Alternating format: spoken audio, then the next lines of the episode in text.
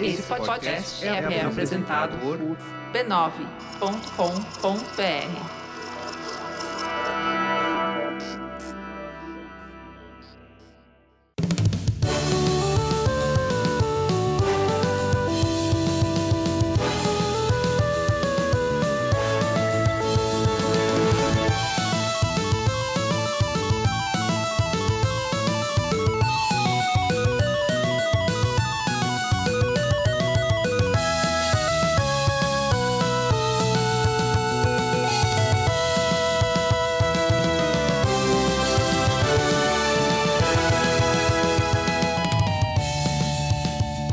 Ao vivo, Poco Pixel número 108. Eu sou o Adriano Brandão, do meu lado tá o Danilo Silvestre, tudo bom? Tudo bom, beleza? Maravilha! Qual que é o tema de hoje, Danilo? O tema de hoje é a maior empresa da história dos videogames. Muito bom! A gente vai fazer um season finale, porque estamos no último episódio de 2017. Sim, Não fiquem tristes, porque o ano que vem a gente volta. exato. O, o ano que vem tá logo ali. O ano que vem é logo ali. É mais perto do que a África do Sul. e a gente vai fazer um episódio épico, conforme prometido. Sim, nossos season finales são sempre épicos. Exato, a gente prometeu e a gente vai cumprir. Os últimos dois season finales, você lembra quais foram? Foi Mario 64 contra Mario... Não. Não? Não. O primeiro season finale da primeira temporada do Poco Pixel foi Battletoads contra Shenmue. Boa. E aí, a, a da segunda temporada, a gente fez Mario 3 versus Mario World. Agora gente não vai fazer versus. A gente vai fazer uma grande competição. É muito mais que um versus. Não é só um jogo. Um contra o outro. Agora são 16 empresas se enfrentando em um modelo de playoffs para decidir qual que foi a maior empresa da história dos videogames. Porque só tem dois jeitos de, de decidir esse tipo de confronto. Ou é com os critérios mundialmente aceitos da revista Ação Games, Exato. num super trunfo, no, no Super Trunfo, é isso. no super trunfo, No Super Trunfo. o que não era possível fazer com empresas, Não dá. ou era numa Copa do Mundo. Copa do Mundo. Então a gente organizou a Copa do Mundo das empresas da história do videogame. E a gente dividiu elas em dois, dois grupos. E a gente fez com que. A gente fez um sorteio que só os mecenas esclarecidos assistiram ao vivo. Ao chupa vivo? FIFA. chupa Globo. Só os mecenas esclarecidos do Poco Pixel assistiram em vídeo, ao vivo, a gente sorteando os cruzamentos da Copa do Mundo de empresas de videogame. A gente e o Cafu E o Cafu, que tá aqui perto da gente, mas ele tava muito tímido e não quis participar não do vídeo. participou, só deu um tchauzinho. assim. Exato. O Cafu é muito legal. O Cafu. Queria ser amigo do eu Cafu. queria ser amigo do Cafu. E. E a gente vai decidir hoje, de maneira definitiva, porque nossas decisões são sempre definitivas. Isso é. Depois que a gente falou assim, publique-se, Pronto. Não muda foi mais. publicado, já era. a gente vai decidir qual é a empresa mais importante da história dos videogames. a gente não sabe dar Ctrl Z. Não, não tem Ctrl Z aqui no Poco Pixel. Foi, já era. Mas antes, Antes, antes, a gente tem que falar sobre outro assunto. Sobre uma outra coisa que é difícil dar Ctrl Z. da reverter. é que é gonorreia. Quando a gonorreia fica sem tratamento, é difícil voltar Ah, atrás. sem tratamento real- realmente não tem cura. O melhor jeito é usar a camisinha. Isso, é com prevenção e tratamento. Isso, você pra não ter que dar com a Ctrl Z. camisinha. Não deu certo, você faz o tratamento. Aí dá certo, é tranquilo. Gonorreia tem cura há muitos anos. É. Muitos, muitos anos. Mas não é porque tem cura que você vai ficar querendo se contaminar. Porque é bem chato, é desagradável. Você não, mas não, não, mas esquece tudo isso que não é sobre isso que a gente vai falar. Não? Não, não, não, não. A gente tem que falar sobre o mecenato esclarecido do Poco Pixel. Ah, bom. É, claro, né? Claro. O mecenato esclarecido do Poco Pixel é a chance que você tem de ajudar a gente. De ajudar o Poco Pixel e o debate de bolsa continuarem existindo. E em troca, além dos podcasts continuarem existindo, porque é um, é um mecenato unificado, né? Ele é esclarecido e unificado. Exato, é o mecenato que une o Brasil. Exato, finalmente alguma coisa no Brasil. Foi o mecenato esclarecido do Poco Pixel Talvez- debate de bolsa. Talvez a Copa de 2018, mas vamos ver. Talvez. Talvez. Você se lembra, né, nos anos 70, tinha muitas pessoas que não torciam pro Brasil, torciam contra o Brasil em repúdio à ditadura e tal. Sim, porque o União, Brasil rachado pela ditadura militar. Exato, mas isso é debate de bolsa. Não Debate é de Pixel. É, isso é debate de bolsa. É, o mecenato esclarecido traz muitas coisas pra quem assina. Traz calor no coração, o fam- o famoso quentinho. Quentinho de estar ajudando aqui os podcasts a existirem. Exato. Você pode assistir coisas ao vivo, por exemplo, O sorteio da Copa do Mundo, a gente acabou de transmitir ao vivo. É verdade. Fora Só pra mecenas. todos os debates de bolsa. Os debates de bolsa a gente sempre transmite ao vivo. Os podcasts são antecipados para os mecenas, então eles recebem antes de todo mundo. Olha só que legal. Dá pra esfregar na cara do coleguinha. Exato. Dá spoiler pra ser o bundão da, da turma. O cara mais chato da, da, da turma. Legal, todo mundo quer ser. E, claro, é, é uma vaga disputada. o do cara mais chato da turma. É mais disputado do que a maior empresa da história dos videogames. São mais de 16. São, então, são muito mais de 16. E também pode participar do grupo mais fantástico já criado na história da humanidade. É o grupo que faz o Facebook valer a pena. É a única coisa que faz sentido no Facebook é o grupo de mecenas esclarecidos no Facebook. Boa. Então, entrem lá, é apoia.se barra PocoPixel e contribua, é só 10 reais. É menos do que um suco de shopping. É muito menos que o suco de shopping, menos do que um frappuccino do Café da Sereia. É, é muito barato. Entrem lá, apoia.se barra PocoPixel e sejam um mecenas você também. Aliás, es- esse é o último episódio de 2017. E só voltaremos em fevereiro de 2018. Teremos merecidas e gloriosas férias. Uau. Porém, vocês, quem é mecenas não fica sem pouco pixel, sem debate de bolso. Porque lá no grupo acontece pouco pixel debate de bolso o tempo inteiro. Pois é, a gente tava lá comentando o Videogame Awards e falando sobre os últimos prêmios. Falando sobre temas polêmicos que aconteceram nas últimas semanas. Todo mundo vai estar jogando videogame nas férias, a gente vai lá vai falar, vai compartilhar. mostrar. De vez em quando a gente pode fazer alguma coisa ao vivo ou não. Então, pra quem é mecenas, não tem férias. É sempre pouco pixel debate de bolso o tempo inteiro. Eu acabei agora o Zelda, É o- verdade. o, Bafo do Selvagem. O bafo do selvagem. E tô, tô escrevendo uma micro resenha que vou colocar lá no, no, no grupo dos no, mecenas. no grupo dos mecenas. Então, quem é mecenas tem acesso a esses conteúdos, mesmo quando o podcast está parado. Boa. Então entrem lá, apoia.se barra PocoPixel. Mais uma vez, apoia.se barra PocoPixel. Repita. e também tem a família B9 de podcasts. Se você cansou do PocoPixel ou do Debate Bolso, você tem mais dezenas, quiçá centenas de podcasts da família B9 para você escutar. São tantos que algum não vai sair de férias. Não, não. Vai ter podcast o tempo inteiro. Tem o Mamilos, tem o Mupoca, tem o, tem o, o Poco Pixel que você está escutando, tem o Braincast, tem o Zing, tem o Caixa de Histórias. Tem um monte de podcasts sobre temas muito legais. Tem o Tecnicalidade, em cinemático, tem o é, Código Aberto. Entrem Gente, lá em b9.com.br barra podcasts. Escolha o seu podcast, porque tem podcast para todos os dias da semana. Às vezes mais de um podcast por dia da semana. Você fez só pra se gabar da sua memória, né? Não, saiu, foi natural. Ah, parabéns. É, obrigado. Não sei se eu acertei todos, se eu esqueci algum. Peço perdão pelo vacilo. Eu não lembro nem o- os meus números número do CPF. Você não lembra do seu CPF? Às vezes eu esqueço. Ai, meu Deus do céu. E você lembra todos os E a podcasts senha do Família B9. cartão de débito? Não, isso é fácil, porque só tem quatro, quatro dígitos. Ah, quatro é, mas dígitos eu o CPF é consigo, muito gente. grande, né? Se tivesse quatro podcasts na, na família B9, eu saberia. Saberia? É, mas não, tem 400, aí é mais difícil. É, ma- é mais difícil mesmo. Fechamos? Falamos do B9, falamos do, do Mecenato Esclarecido, De gonorreia, falamos de gonorreia. Não, a gente não falou de gonorreia. Pelo menos A gente quase. nunca fala de gonorreia. mas foi por, nunca. por pouco. Foi- É, quase fala de gonorreia sempre. Vamos, que eu tô muito ansioso pra começar a Copa do Mundo. Nossa, Vai vamos ter lá. cerimônia de abertura agora.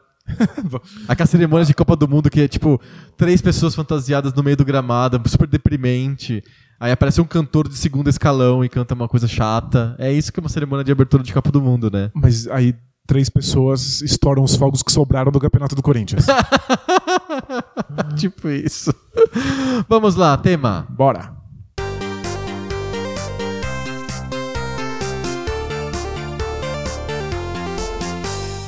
A gente tem que descobrir. gente- porque foi- é uma coisa que o mundo tá esperando. Todos estão esperando. As pessoas estão na rua esperando. Tem, Qual gente, tem é a gente maior- em fila, em fila Em aqui na fila. porta dos estúdios Bola Presa de Áudio. Exato. tem uma fila querendo saber qual foi o resultado da Copa. As pessoas querem saber qual que é a maior empresa de videogames de todos os tempos. Porque eu, particularmente, posso dizer por mim, eu não sei sobre as pessoas, mas eu. Eu não consigo dormir à noite, porque eu não sei qual que foi a maior empresa de videogames de todos os tempos. É muito importante descobrir qual foi a maior empresa de todos os tempos. E a gente precisa de uma resposta definitiva. Então, não adianta ficar olhando os números os Quantos dados. jogos foram vendidos? Não, é, qu- quanto arrecada, qual é o valor se na lançou bolsa. console ou não lançou console. Não, o importante é a gente usar critérios completamente subjetivos, Aleatórios. aleatórios, do bolso. num debate absurdo num podcast. Num formato que não faz nenhum no sentido. formato de Copa do Mundo que foi sorteado anteriormente com papeizinhos. É isso, é isso que nos dá a garantia de que chegamos em algum lugar. E um resultado honesto. Exato. Idôneo. consistente e definitivo. Não é?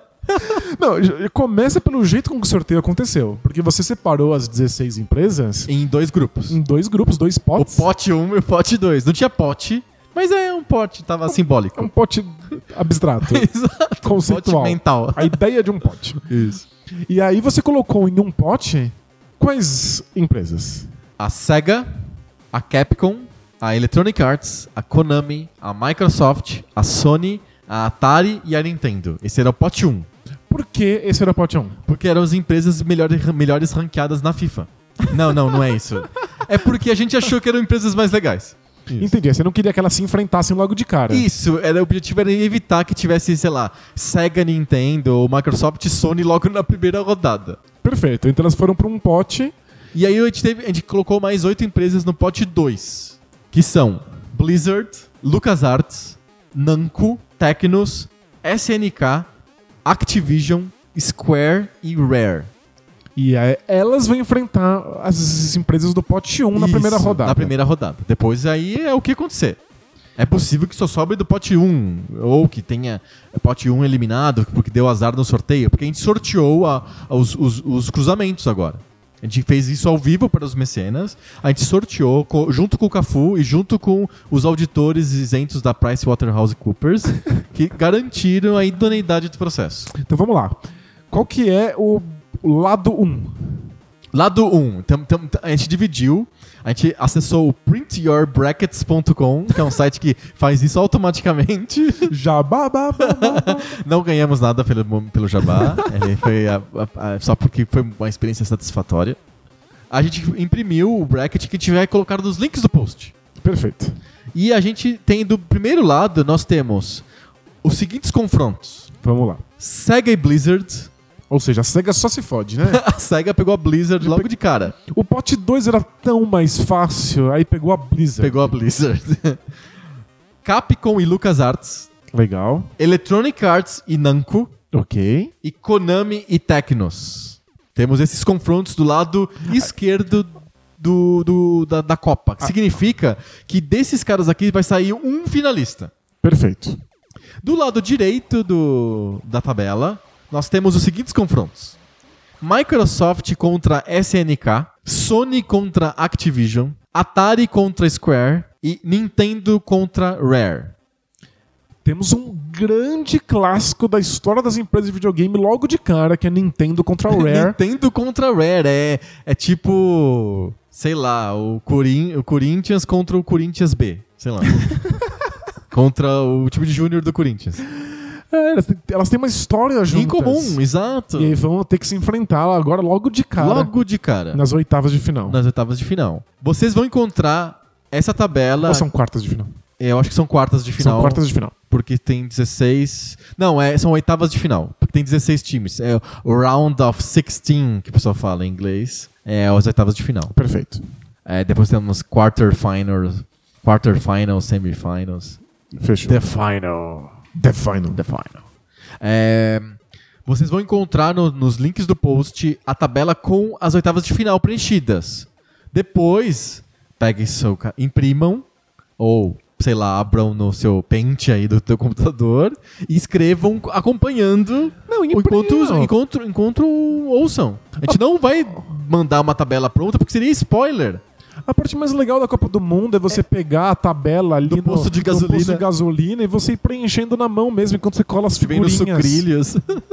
Vem no sucrilho. Aí você anota com caneta, é isso. Você vai, vai imprimir a tabela que vamos colocar nos links do post com, só com as, as oitavas preenchidas. Aí você vai ter que colocar os resultados e as, as próximos cruzamentos. Você, enquanto ouve o podcast, olha que legal. Fantástico. Podcast que é uma coisa que você escuta enquanto lava a louça, enquanto faz a faxina. Agora não, agora você tem que preencher uma tabela. Enquanto tá no ônibus ou enquanto faz a ginástica. Não faça isso nesse aqui. Você tem que parar, sentar, pegar um papel e uma caneta que provavelmente você não tem em casa. Quem que tem papel e caneta em casa? E você vai fazer isso e vai anotar os resultados da Copa do Mundo de grandes empresas do videogame. E enquanto a gente vai discutindo quem vence, você vai lá e compra o álbum de figurinhas Isso, da Panini. da Panini, da Copa das grandes empresas de videogame. Exato, porque é uma coisa que o mundo queria saber há muito tempo. Qual que foi a maior empresa da história dos videogames? Todo mundo já tinha até comprado o álbum, tava só esperando a gente falar. Exatamente. Vamos pro primeiro jogo, então? O Vamos jogo lá? inaugural da Copa do Mundo de videogames? A abertura, depois daquela abertura xoxa, com três palhaços fantasiados no meio do, no meio do gramado e uma bola de futebol gigante de isopor. e tipo a Shakira cantando, ou coisa que valha. Parece muito. A Sha- Quem que é a Shakira russa? Quem que vai cantar na Copa do Mundo ano que vem? Quem é a Shakira russa? É, ou algo parecido. Porque na Copa do Brasil, quem que eles botaram pra cantar? Foi a Cláudia Leite e o Pitbull. Lembra do Pitbull? Ah, isso é verdade. É horrível. Pô, vai, vai- tem uma Shakira russa. Vai aí. ter, vai ter a Cláudia Leite lá, russa, A e, Leite e o Pitbull. Talvez o mesmo Pitbull, por que não? Manda o Pitbull de volta pra Rússia. o que, que o Pitbull tem a ver com o Brasil? Eu nem sei quem é. O Pitbull é um, um rapper de Miami. O que, que, que tem a ver? Sério? Ele... É, é. Bom, então tudo bem, então deve ser ele na Rússia de novo. É isso, manda o Pitbull de novo. Ou pega um cara, sei lá, da Tchecoslováquia, da República Tcheca. Pra... A gente errou aí. Ih, mandamos o cara errado. Igual o Pitbull, ele não é brasileiro, o Pitbull? Ai, desculpa, gente. Tipo, manda- o tcheco. lá. Manda um tcheco, manda, sei lá, um ucraniano. É... Nossa. Ih, erramos! Não, isso- lá isso da dá guerra. treta, é. Lá isso da guerra. É, é. Seria, seria como se tivesse mandado um cantor argentino pro Brasil, né? Isso, é.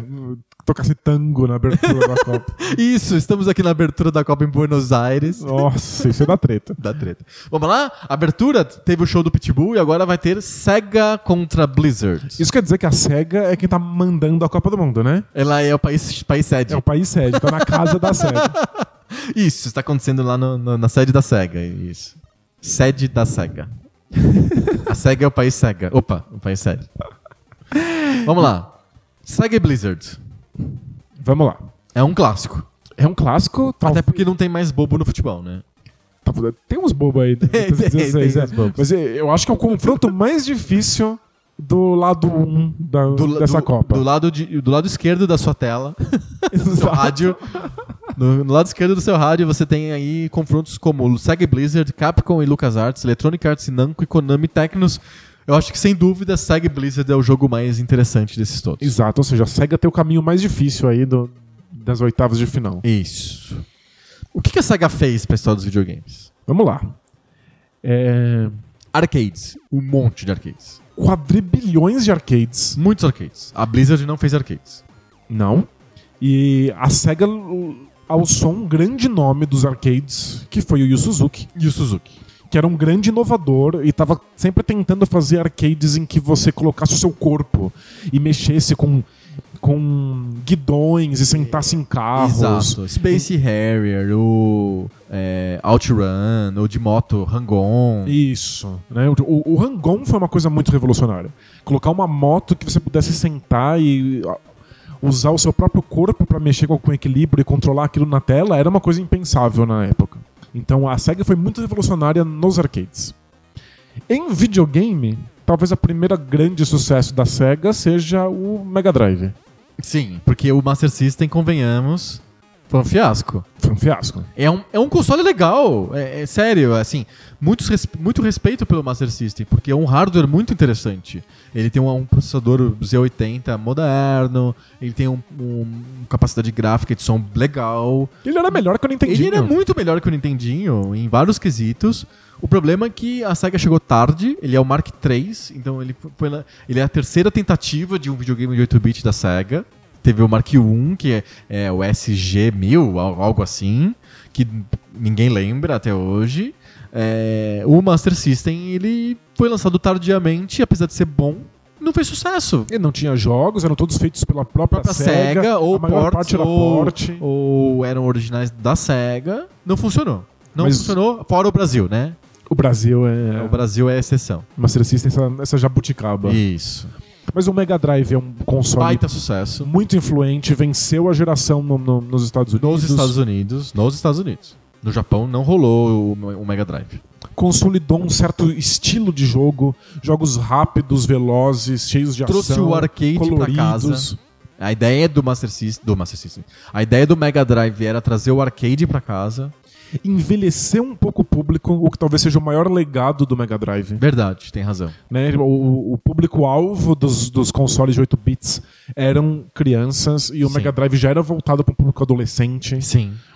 E a partir do Mega Drive, a SEGA começa a ter outro tipo de valor, que são as famosas cartas brancas. As cartas brancas, exato. A SEGA começa a tentar inovar, começa a ganhar a indústria com jogos estranhos fora do, do, do padrão. E aí tem várias cartas brancas no Dreamcast e no, no, No, e no Sega Saturn, Uhum. que são jogos realmente interessantes, que foram pautando as possibilidades dos videogames, mesmo que eles não Perfeito. tenham sido um sucesso.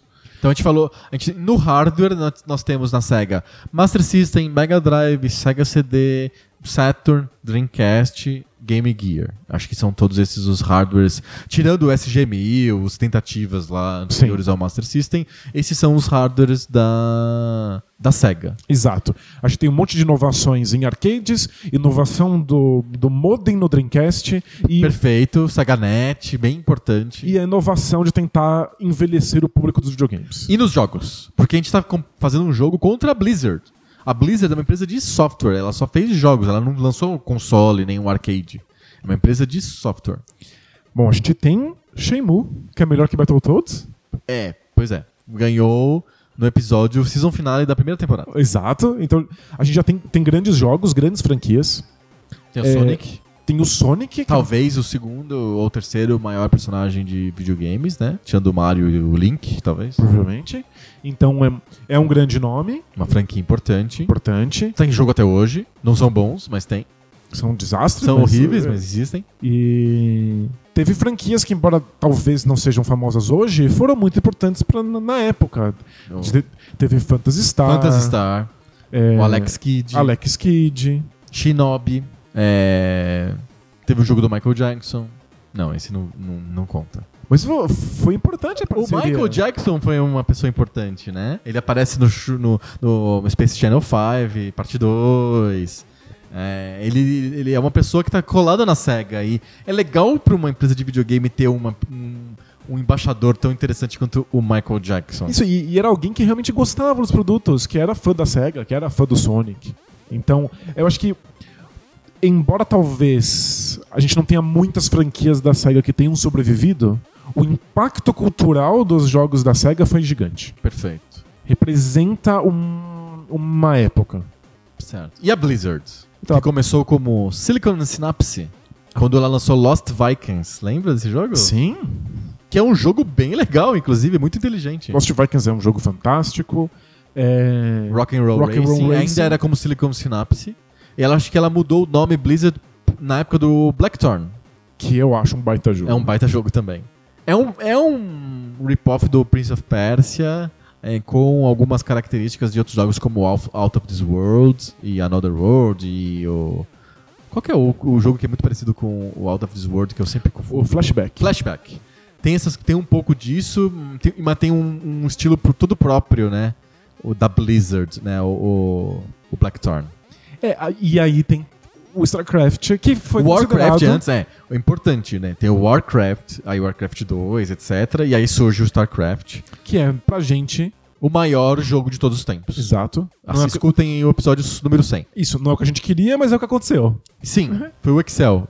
Não é o campeão que queríamos, mas é o campeão que merecemos. Exato. É um baita campeão. Pô, StarCraft, meu. Maravilhoso. É um jogo que não envelhece nunca. É um Nunca. xadrez. Aquilo lá é um jogo É o eterno. xadrez eterno, provavelmente o jogo que eu mais joguei na minha vida. É, sem dúvida. Então, O meu foi Konami Soccer, mas enfim. a gente tem duas abordagens muito diferentes. Não, a a- não acabou aí a Blizzard. Não? Não. É, te- teve o World of Warcraft, que é tipo o- uma coisa absurda que existe até hoje. A gente, tá, a gente tá cruzando a fronteira pro Pixel? Pode? A gente pode. Pode isso, Arnaldo? É. Acho que pode ir ligeiramente. O World of Warcraft nem é tão assim depois de 2000. Não. Então ele, ele acho que cabe colocar ele um pouquinho como Diablo, Diablo é da época do Poco Pixel. Sem dúvida. O- o- principalmente o primeiro Diablo. Todos os jogos que, assim, arrastaram multidões e que criaram a jogatina online. Diablo e, e World of Warcraft, eles criaram mundos online em que as pessoas é, é, começaram a enxergar o videogame de outro jeito. É verdade. E o StarCraft é a mesma coisa, criou o esporte. A Blizzard é famosa por ter poucos jogos. Até hoje são poucos São jogos. poucos. Aliás, a gente listou quase todos. Os que existem hoje, só faltou o A Overwatch. gente, a gente não conseguiria listar todos os jogos da SEGA num único episódio. Não, é porque absurdo. sai, sai pelos poros da SEGA. Então, a Isso é Blizzard um problema da SEGA. é, Ela não sabe cuidar das franquias, dos é, sua, é sua bênção e sua maldição. Exato. Então, a Blizzard tem essa, essa política. Pouquíssimos jogos, todos de excelente qualidade. Todos são muito bons. Não tem nenhum nada ruim da Blizzard. Nada, nada ruim. Os jogos só saem quando estão prontos, eles só saem quando eles, eles atingem um certo padrão de qualidade. Então são só grandes jogos, vários deles moldaram os videogames. Sim. A SEGA, por outro lado, cospe jogos à torta e à direito. E vários deles, porque a SEGA não tem limite, porque ela tem carta branca Porque o ela é, inteiro, ela é sem noção. Várias delas são muito revolucionários, Muito. muito. mais à frente do seu tempo. Sim. Do que coisa que a Blizzard pudesse propor. Perfeito. Mas a SEGA paga um preço por cuspir jogos demais. E vários deles realmente não têm qualidade nenhuma. Momento da decisão. SEGA ou Blizzard? Blizzard, ela tem vários cudos por fazer a jogatina online ter a cara que tem hoje. Ela tem vários cudos por criar um- uma coisa totalmente nova que é o eSport, que ela criou, por causa que ela aprimorou o gênero de RTS ao, ao ponto do StarCraft, que virou um esporte nacional da Coreia do Sul. Exato. Mas ela não tem hardware, ela nunca criou um console, ela nunca criou arcade. Isso a SEGA tem. Eu acho que eu gosto de todos os jogos da Blizzard. É verdade, todos são incríveis. Mas eu gosto de mais jogos da SEGA do que eu gosto de jogos da Blizzard. É. Então, se você for atrás dos acertos que a SEGA tem, acho que são maiores em quantidade do que os acertos Vamos da pensar, Blizzard. eu acho que é um critério interessante pra gente fazer várias das nossas decisões aqui hoje. Se a SEGA deixa de existir na história, não existisse na história, e a Blizzard não existisse na história, qual seria mais sentida? Qual ausência seria mais sentida? Eu acho que a SEGA. A SEGA também acho. Eu acho que a SEGA ganhou esse primeiro jogo. Acho que a, a história dos consoles e o impacto que ela teve nos Estados Unidos nos anos 90 foi crucial pra isso. Perfeito. Então, SEGA leva. A SEGA leva. A SEGA levou. passou. A Não- SEGA passou. Não acredito. A SEGA, ela está nas quartas de final. Eu achei que eu ia ter que te implorar. Não, não. A SEGA, é, é como criadora de hardware, ela já leva vantagem. Porque quem cria o hardware tem um papel mais importante mesmo nessa dos E o videogames. papel é muito difícil, né? É um papel difícil, é um papel de levar o mercado, de pegar na mão do mercado. É bem puxado. Então a SEGA está classificada. Tá nas quartas de final. Quartas de final. Próximo jogo é Capcom contra LucasArts. Duas empresas de software. E duas empresas bem diferentes. Porque a Capcom, é, ela teve muito arcade. É uma empresa que foi orientada no começo por arcades. Lembrando que Capcom significa capitalistas comedores de fichas, né? É, é o que significa o nome Capcom. Todo mundo sabe, Todo mundo sabe. Tá publicado, tá na Wikipedia em português. Se não tiver, eu coloco hoje Você vai lá e tarde. edita. E, e ela é uma empresa que tem relativamente muitos jogos, mas os jogos têm uma qualidade bem interessante, bem, bem, bem alta, uma qualidade muito boa da Capcom. Já a LucasArts, ela se dedicou só a PC, na maioria das vezes, ela teve poucos jogos de console e nunca entrou em arcade, não tem arcade da LucasArts. O lance da LucasArts não é a criação de IPs, de propriedades intelectuais novas, como a Capcom, mas a exploração das intele- propriedades intelectuais da Lucasfilm, Indiana Jones e principalmente Guerra nas Estrelas, né, Star Wars. Eu sou velho, né? Por quê? Eu dei duas de velho hoje, assim, eu falei Tchecoslováquia e Guerra nas Estrelas. Isso é velho. Isso indica velho. É verdade, Nada né? indica mais velho do Carimbo. que Tchecoslováquia e Guerra nas Estrelas. Guerra nas Estrelas. Guerra nas Estrelas é ótimo. Não, mas o que eu posso fazer? Super-Homem, né? Super-Homem também indica velhice, né? É verdade, né? Não- É, porque os não se chama mais é Superman. É verdade. Ok. Então a Lucas Arts ela foi criada pra isso, pra desenvolver as propriedades intelectuais da Lucasfilm, mas ela criou novas coisas. Ela criou Manic Mansion, ela criou é, ela criou o The Dig, são propriedades novas. Ela criou Full Throttle, é um universo diferente novo. Ela criou Outlaws. Acho que a gente não tem como julgar LucasArts sem atrelar ela aos point and clicks. Ela criou o, o Monkey Island, é um universo próprio. Ela, ela criou o Green Fandango, ela criou várias coisas que não são propriedades da Lucas. Mas ela sempre vai estar associada às propriedades da Lucas. É. Isso- A Star Wars e Indiana Jones. Em geral, point and clicks fantásticos de propriedades que, elas, que, que, que ela mesma inventou. Exato. Ou alguns outros jogos Sim. da Star Wars. Eu, eu preciso dizer que, por mais que eu ame a Capcom, por causa do Mega Man, principalmente por causa do Mega Man, mas também pensando no Street Fighter, que é muito importante, a LucasArts é fundamental pra minha vida como jogador. Ela é muito mais, essa tipo, léguas mais fundamental do que a Capcom, pra mim, como experiência pessoal do Adriano. Eu, eu tô com você nessa, né? Tipo, point and click talvez seja o nosso, dos nossos gêneros favoritos. Exato. E eu acho que os point and clicks foram essenciais pra gente ter uma, uma percepção de storytelling dentro dos jogos de, de, de videogame. Porém, talvez a ausência de Street Fighter e de Mega Man no Nintendinho te- tivesse sido mais. Imagina o Super Nintendo sem o Street Fighter 2 e o, e o Nintendinho sem o Mega Man. É, então talvez tivesse sido mais impactante pra história dos videogames. Sim. Sabe, Mega Man ensinou a gente. É, é uma aula de game design, é uma aula de game design não linear. Verdade. E Street Fighter vendeu o Super Criou, Nintendo. praticamente criou o gênero. Exato. Não é, obviamente não foi quem criou mesmo o gênero, mas quem popularizou o gênero de luta um contra um foi o Street Fighter 2. E a Capcom fez jogos em todos os outros gêneros. E eles são sempre bons. Sim. Então, tem beat'em up, tem jogo Tem de a nave. Final Fight que é ruim, mas, Mas é, era... mas é aceitável, é Era aceitável. boa qualidade. Tem, é, tem o Resident Evil. É, Caramba, eles, eles não inventaram o survival horror, horror, mas eles tornaram ele aceitável e palatável pro público. exatamente. É, acho que a gente ama os point and clicks e a LucasArts pode ser a vencedora no nosso coração. No nosso coração, a LucasArts é vencedora. Mas a Capcom precisa passar. Você acha que a Capcom precisa passar? É, a Capcom Ah, não pode estar fora das nesse momento. quartas. A LucasArts é muito importante pra mim. É, Mas eu concordo que a a Capcom é mais importante na história dos videogames por conta das, dessas duas propriedades intelectuais, ou três propriedades intelectuais, Street Fighter, Resident Evil e Mega Man. É, imagina o Nintendinho sem Mega Man, imagina o Super Nintendo sem Street Fighter, imagina o PlayStation, 1 sem, o Resident, Evil. Acabou. Acabou. Imagina o, o Dreamcast sem a Capcom.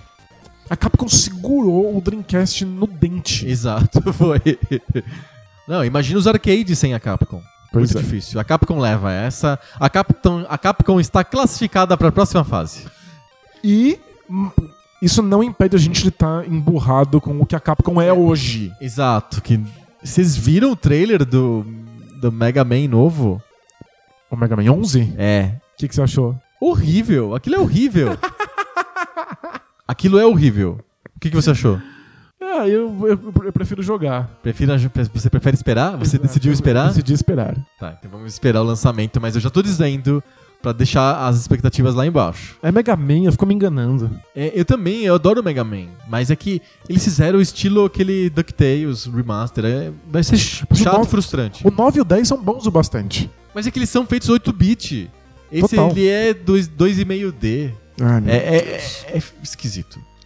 Capcom leva, a Capcom está nas quartas de final, vai enfrentar a SEGA. Uau. Teremos SEGA e Capcom nas quartas de final. Boa. Próximo jogo, Electronic Arts contra Namco. Vamos lembrar o que é a Namco? Vamos. Rápido, a Namco é a criadora do Pac-Man. Ponto. Ponto.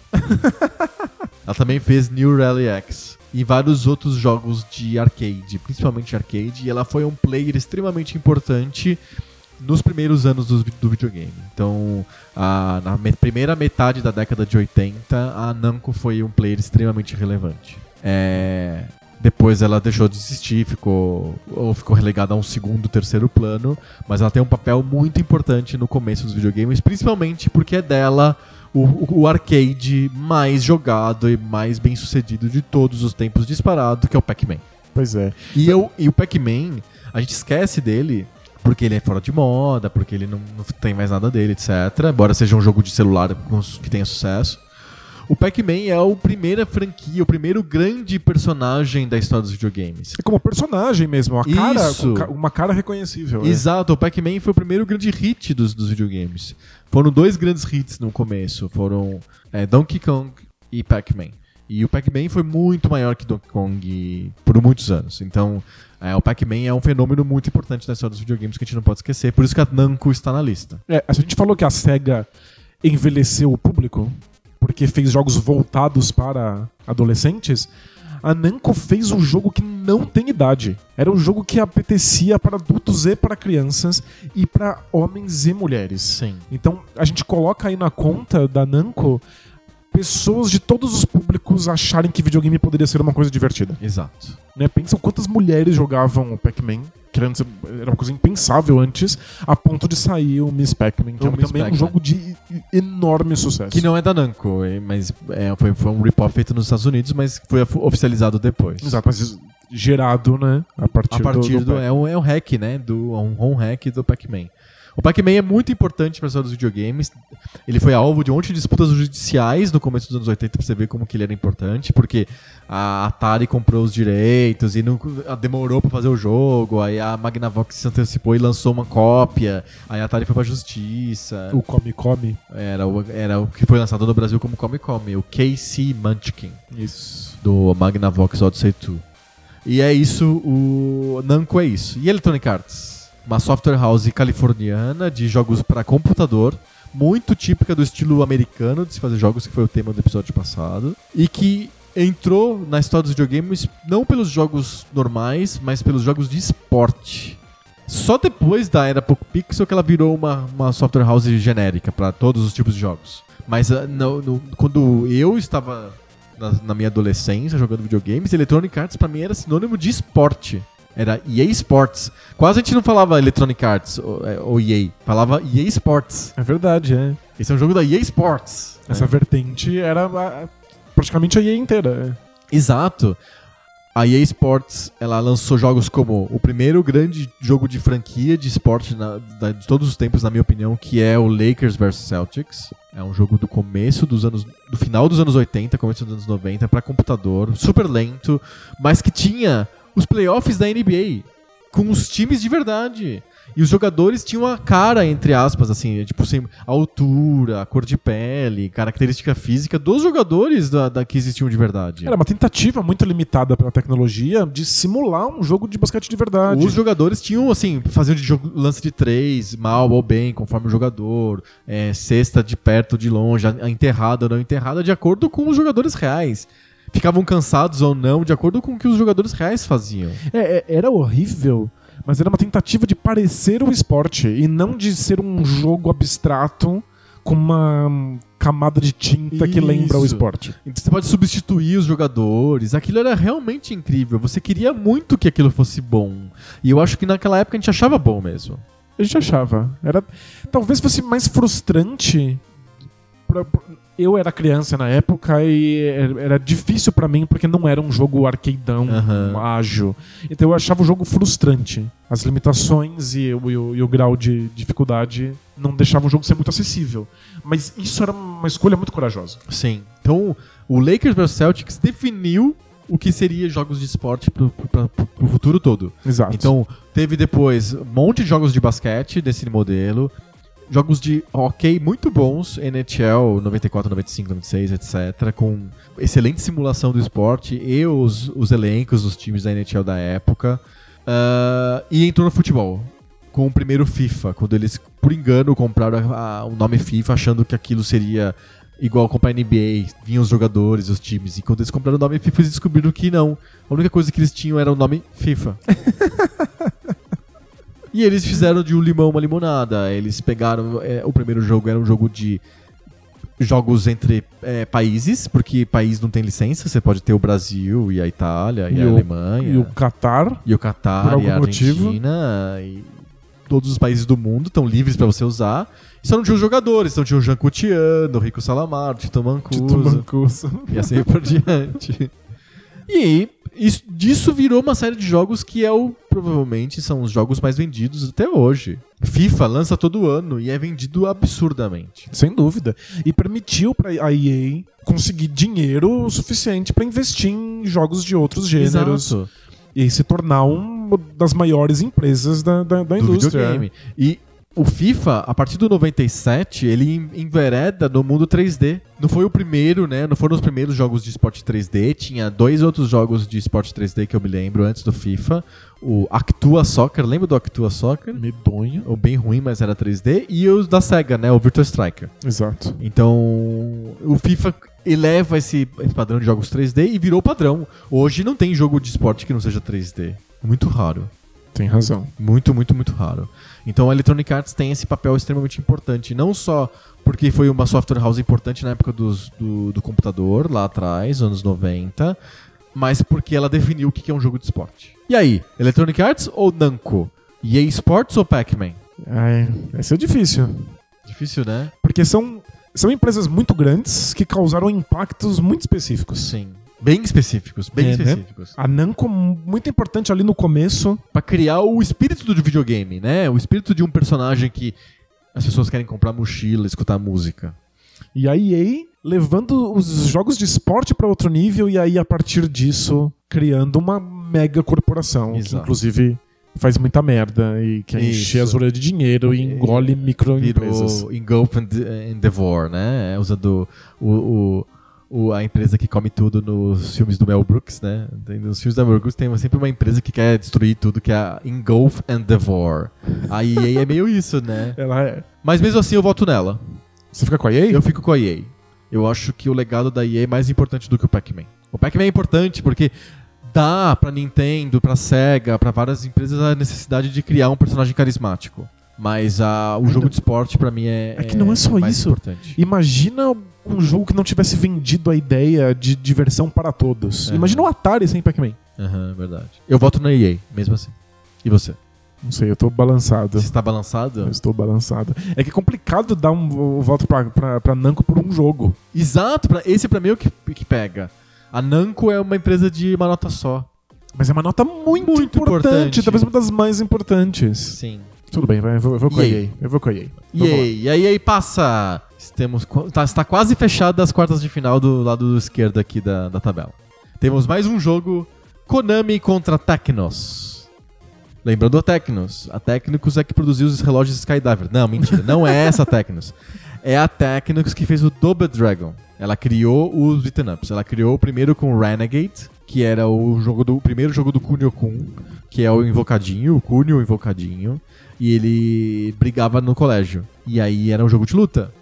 Um jogo de luta que era o Kunio contra mais quatro caras na tela. E isso é o Brawler, é o primeiro Brawler, se você for pensar bem.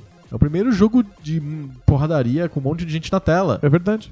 E isso foi ocidentalizado de aquele jeito engraçado pela, pela Tecnos como o Renegade, como os Selvagens da Noite. É, a camada de tinta do, do Warriors. The né? Warriors.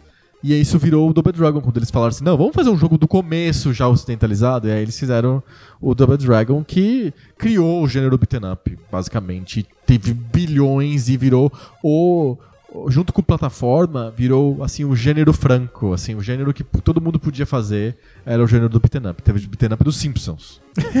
Só não teve beat'em up do, do, sei lá, do meu querido Pônei, mas chegou perto, né? Mas poderia, é. Poderia é que ter. cabe melhor com plataforma, então você fica na plataforma. Isso, plataforma foi mais franco, mais genérico, ônibus do que do que beat'em up. Mas beat'em up foi extremamente importante. E A Konami já não tem o que muito que dizer da Konami, né?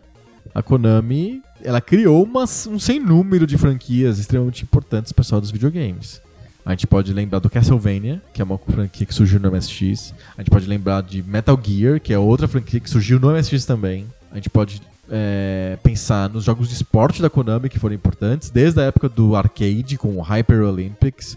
Depois entra no Konami Soccer, que é o jogo que eu mais joguei na minha vida, mas que virou o, Interna- o International Superstar Soccer Deluxe e o PES, Winning Eleven PES, que é, é o que existe da Konami até hoje. Sem dúvida. E a relação da Konami com o Hideo Kojima, Verdade, o Que- Metal Gear, que né? virou Metal Gear e outros jogos. É o Metal Gear que era um jogo é, mais tático, lento, de uma, uma ação diferente, stealth que existia no MSX e no Nintendinho, e que virou um jogo cinematográfico, um meio filme, meio jogo no PlayStation. Acho que foi o primeiro grande fil- jogo que tinha uma, um storytelling de filme na história, foi o Metal Gear Solid. Isso. É um filme muito brega, mas era um, É um filme.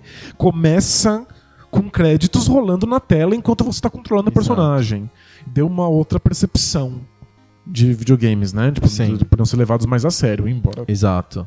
E a Konami foi sinônimo de excelência em jogos que nem a Capcom por muitos anos. Quando ela lançava os beat'em ups dela, Tartarugas Ninja, Sunset Rider, que não é um beat'em up, é um run and gun, mas tá lá, tá ali perto. Gente, é, o, o, o Nightmare do MSX é um dos melhores shmups. Shmups. É o, o Nemesis. É verdade.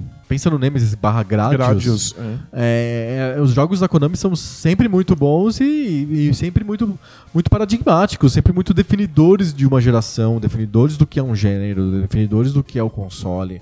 Eu não consigo pensar ah, o Nintendinho ser o contra, por exemplo. Exato. E o, o- do mesmo jeito que o Resident Evil foi importante pro PlayStation 1, o Silent Hill da Konami Verdade. também foi. Muito importante. E aí, Konami ou Tecnos? Tecnos é responsável também por River City Ransom, Ah, né? é verdade. É, é, o River City Ransom é mais um jogo da série Kunio-kun. É, a série teve o Renegade, teve o River- City Ransom e também teve vários jogos de esporte. Teve o, o famoso Nintendo World Cup, que é um jogo de futebol do Kunio-kun. Teve o Super Dodgeball. Super Dodgeball, que é o jogo de queimada do Kunio-kun.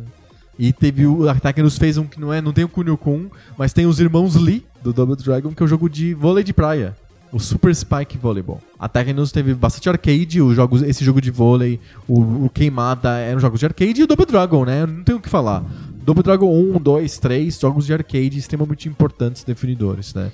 Difícil pensar nos anos 90 sem essa cara de Double Dragon, sem essa cara de é, beaten up da e Eu confesso que eu não sou um grande fã da Konami. Da Konami? É, porque eu não gosto muito de Castlevania. É, não gosta? Eu definitivamente não gosto de Metal Gear. Interessante. Eu, eu, eu gosto bastante de Castlevania. Eu acho os jogos bem legais. Eu, Eu sou super gosto fã de da Silent. Hill. Eu não saberia dizer. Eu São jogos. Eu entendo a relevância histórica, eu entendo por que, que são importantes. Eu entendo que eles marcaram uma geração e eu não gosto deles em termos de game design. Eu não acho que eles são realmente. que eles que contribuam com, a- com, com os videogames. E- Embora eles sejam gigantescos para a indústria. E as Tartarugas Ninjas? E os Sunset Riders? A fase. qu- E Quanto, o, e o beaten up dos X-Men? quanto dos mais, Simpsons? Quanto mais pouco pixel, Melhor. melhor. a Konami. Mas eu tenho um carinho pela Tecnos que é absurdo. O River City Ransom é um dos meus jogos favoritos na vida. Eu amo Super Dodgeball. Eu acho tudo muito mais charmoso. De- deixa meu coração muito mais quentinho. Dá um quentinho no coração. Dá um quentinho no coração. Todos os jogos da Tecnos pra mim. Aham. Mas é que, historicamente, a Konami tá em outro nível. Tá em outro nível. Tá, Tá, em outro, nível. A Tecnos foi um fenômeno bem isolado dos anos 80 e 90. É um, poucos anos de Tecnos. A Konami tá até hoje, embora só com o PES, mas tá. E, E, e, e patinco, muito e patinco. Patinco, e o, teve a tentativa de Metal Gear e tal. É, eu acho que a Konami é um- tem um papel muito mais importante do que a Tecnos nas suas videogames. Nossa, sem dúvida. E pra mim, o que, o que há Tecnos pra você de quentinho é a Konami. Porque eu sou um filho do MSX. E o que era bom no MSX era a Konami. Todos os jogos da Konami eram bons. Peoples, Nightmare, Goonies, Konami Soccer, Konami Boxing, é, o joguinho de, é, de, de, de ping-pong, Konami Ping-Pong, assim por diante. É, é, são realmente jogos que pra mim tem uma importância muito, muito, muito grande. Eu acho que eu, eu só torço o nariz pra todas as coisas Mais novas. mais novas da Konami. Entendo o poder histórico, mas acho tudo bem ruinzinho. Mas é. A, Konami tem que passar, não tem como. Konami. A Konami se classifica, vai enfrentar a EA nas quartas de final da Copa do Mundo de firma de videogame. a Copa das Firma. Como é que vão ser as quartas aí? Já temos dois jogos das quartas de final. Sega contra Capcom e EA contra Konami. Perfeito. Vamos pro outro lado? Outro lado, o primeiro jogo do outro lado é Microsoft contra SNK. Duas fabricantes de hardware, hein? Importante lembrar disso. É verdade. Microsoft é uma fabricante tardia de hardware. Ah, a gente pode lembrar do MSX, mas não, não, não vale. Ajudou no Dreamcast. Ajudou muito no Dreamcast. Mas a Microsoft lembra pra gente hardware com. é, o Xbox The Isso. First. O The First é o nosso console pouco pixel. ainda. Exato. E a Microsoft também lembra jogos de PC, de Windows principalmente, e principalmente Age of Empires. Eu acho que é o principal jogo é, publicado pela Microsoft por muitos e muitos anos foi o Age of Empires. E o Age of Empires ele é um, um quê de jabuticaba. Ele foi muito importante nos Estados Unidos, mas no Brasil, como que as pessoas gostavam de Age of, Age of Empires? Impre- Impressionante, né? Surreal, né? surreal. O jogo de PC é uma coisa importante no Brasil e o Age of Empires foi bem, bem, bem importante. Mas a Microsoft ela tá mais na, na lis- listado e no pote 1 por uma questão retros, é, futurospectiva, assim, ela, ela fica muito importante depois com o Xbox 360 e com o Xbox One e com as franquias originais, Halo, Gears of War e etc. No mundo pouco pixel ela tem uma importância bem mais limitada. É, mas ela, ela nunca conseguiu ser uma grande soft house. Ela nunca teve muitos jogos que eram realmente Microsoft Studios, relevantes né? no Microsoft Studios. E ainda hoje é uma questão para a Microsoft. Uhum. Eles ainda têm dificuldade de, de, de, de gerar conteúdo first party. Aham. Então acho que seu- a Microsoft está aqui é pelo trabalho com O hardware. o hardware. É, é, o que eles fizeram com computadores, o que eles fizeram com, com o Xbox The First e o que eles vão fazer É, depois. lembrando do com- papel que, extremamente importante que a Microsoft teve nos computadores com o DirectX, né? Com criação de uma biblioteca que permitia que jogos de computador fossem ágeis e tão interessantes quanto os jogos de, de console e de Isso. arcade. Acho que é- a Microsoft é muito importante, mas ela é muito importante nos bastidores. Uhum. Ela é a empresa que tornou os jogos de PC mais acessíveis, E, e funcionais, né? funcionais, em termos de tecnologia. É a primeira empresa que diz: lasque-se o Japão, a gente não precisa do Japão. Vamos pro mercado americano. Vamos para o mercado americano, vamos para o mercado europeu, a gente vai conseguir por aqui. É, é a primeira empresa que realmente se foca em super máquinas, Uhum. em ter o, o melhor hardware possível, em criar. tornar o videogame um, uma central de mídia. Sim, Então são coisas importantes, mas a gente não vai lembrar dela por Como jogos. estúdio, É, verdade. Fora o Age of Empires. exato. E Halo. e Halo e o Gears of War, que são posteriores. SNK é uma empresa que tem um papel importante com, a- com o arcade e com um console chamado Neo Geo, que é basicamente Um o arcade. arcade que, que era colocado pra vender pra casa para casa, para você ter em casa, e com uma série de títulos que foram títulos mais ou menos de nicho, né? King of Fighters, Samurai Shodown, World Heroes. É, durante muito tempo eles foram os reis dos jogos de luta. Sim. E eles eram uma resposta à Capcom. Eles eram um outro tipo de jogo de luta, muito mais voltado pra precisão, pro, pro timing, pro, pra controlar o pacing da luta. E tinha a SNK tinha aquela série de jogos de, de run and gun. O Metal Slug, Metal Slug. Que também é um gênero de nicho, é Sim. um run gun muito específico, muito difícil, muito cruel. E tinha vários jogos de esporte também da SNK. Esporte arcade, esporte putaria. Tem, tem um que você adora de O Go futebol, Go né? Go. O Go Go Go Go Go. Go é um jogo da SNK. É, teve vários de futebol, trocentos de futebol e de é, corrida, enfim. A SNK é uma empresa orientada para arcade e para um console que foi basicamente arcade na sua casa, que é o Neo Geo. Pois é.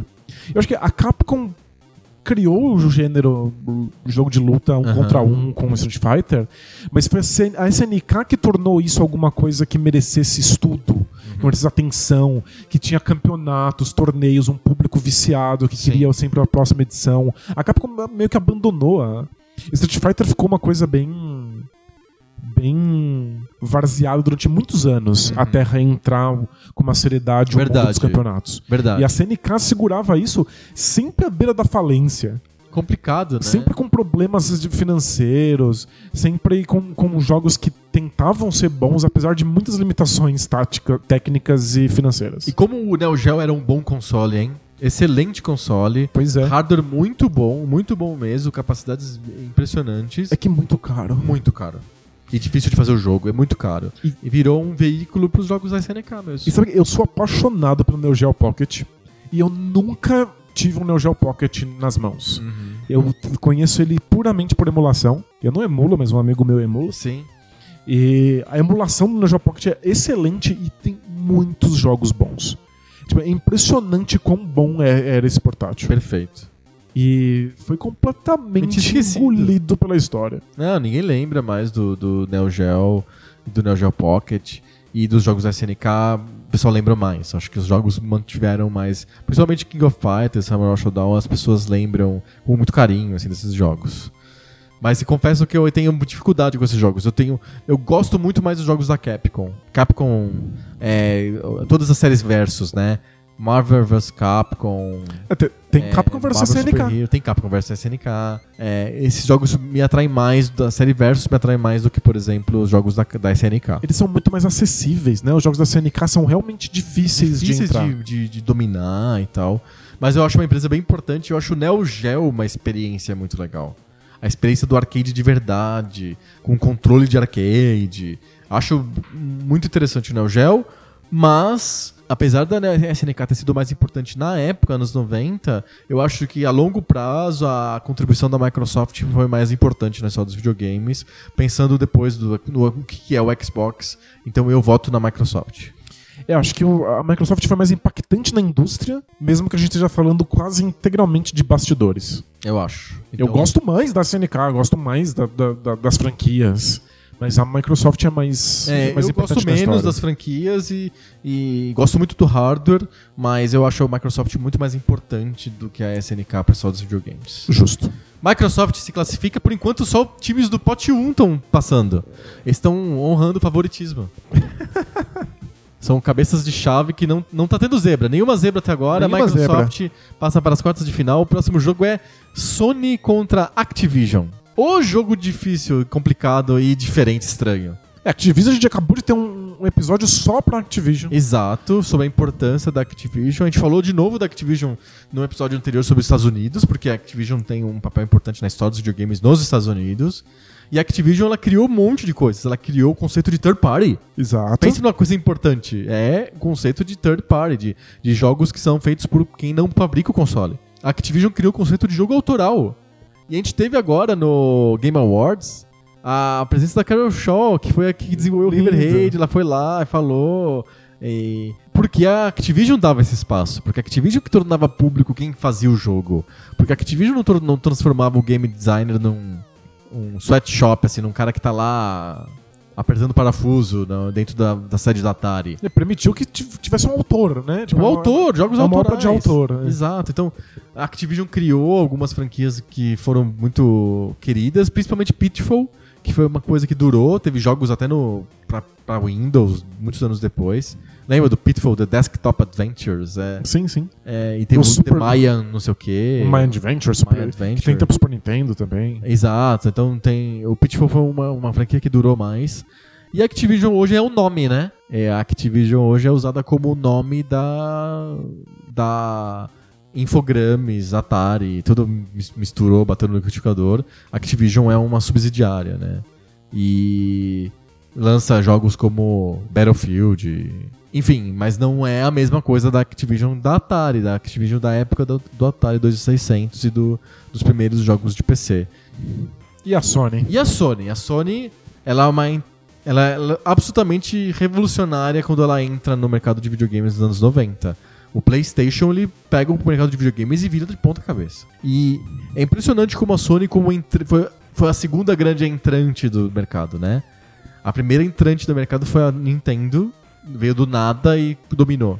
E a Sony fez a mesma coisa. Ela era uma empresa que fabricava equipamento de som e TVs e virou, entrou do nada no, no mundo dos videogames e dominou por completo e domina até hoje. E, e é, a- o conceito do PlayStation é o conceito do console moderno até hoje.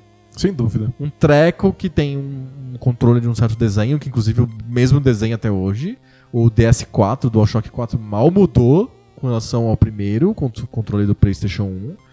E uma esse controle conectado numa caixa que você põe um CD dentro. Basicamente é a mesma coisa que, que é até hoje. É, a Sony é definitivamente a responsável por popularizar CDs do ponto de vista da ótica. tecnologia Isso.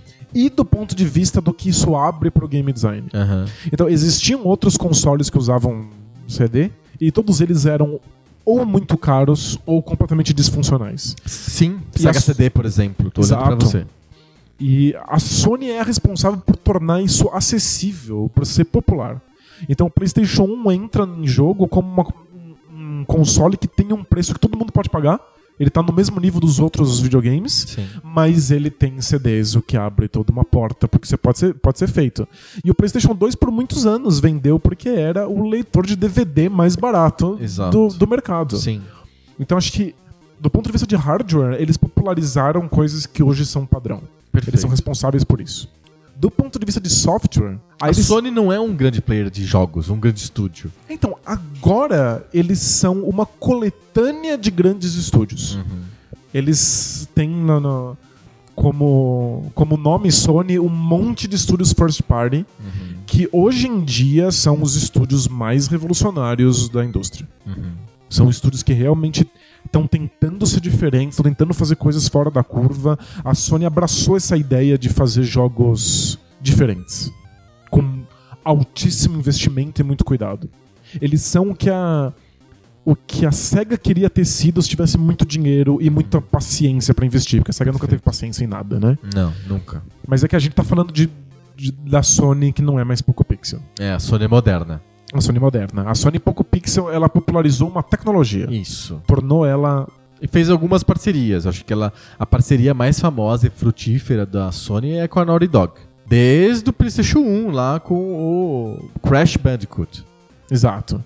Mas agora a Naughty Dog é a Sony. É, né? ba- basicamente, porque é uma, é uma exclusiva há muitos, muitos anos. Eu não consigo pensar na Naughty Dog fazendo jogo que não pra PlayStation. Tipo, é É impensável. impensável. É, dá pra pensar em vários estúdios da Sony, que fazem parte da Sony, que estão que tão no mesmo nível do Naughty Dog. A, a- a Santa Mônica, é, cada um fazendo estilo de jogo diferente, todos eles se ajudando. A Sony abre esse caminho para que todos esses, essas- esses estúdios estejam em contato. né? Uhum. Então, eu acho ela muito importante como organizadora de um certo tipo de videogame. Sim. E, e, e o PlayStation é absolutamente revolucionário.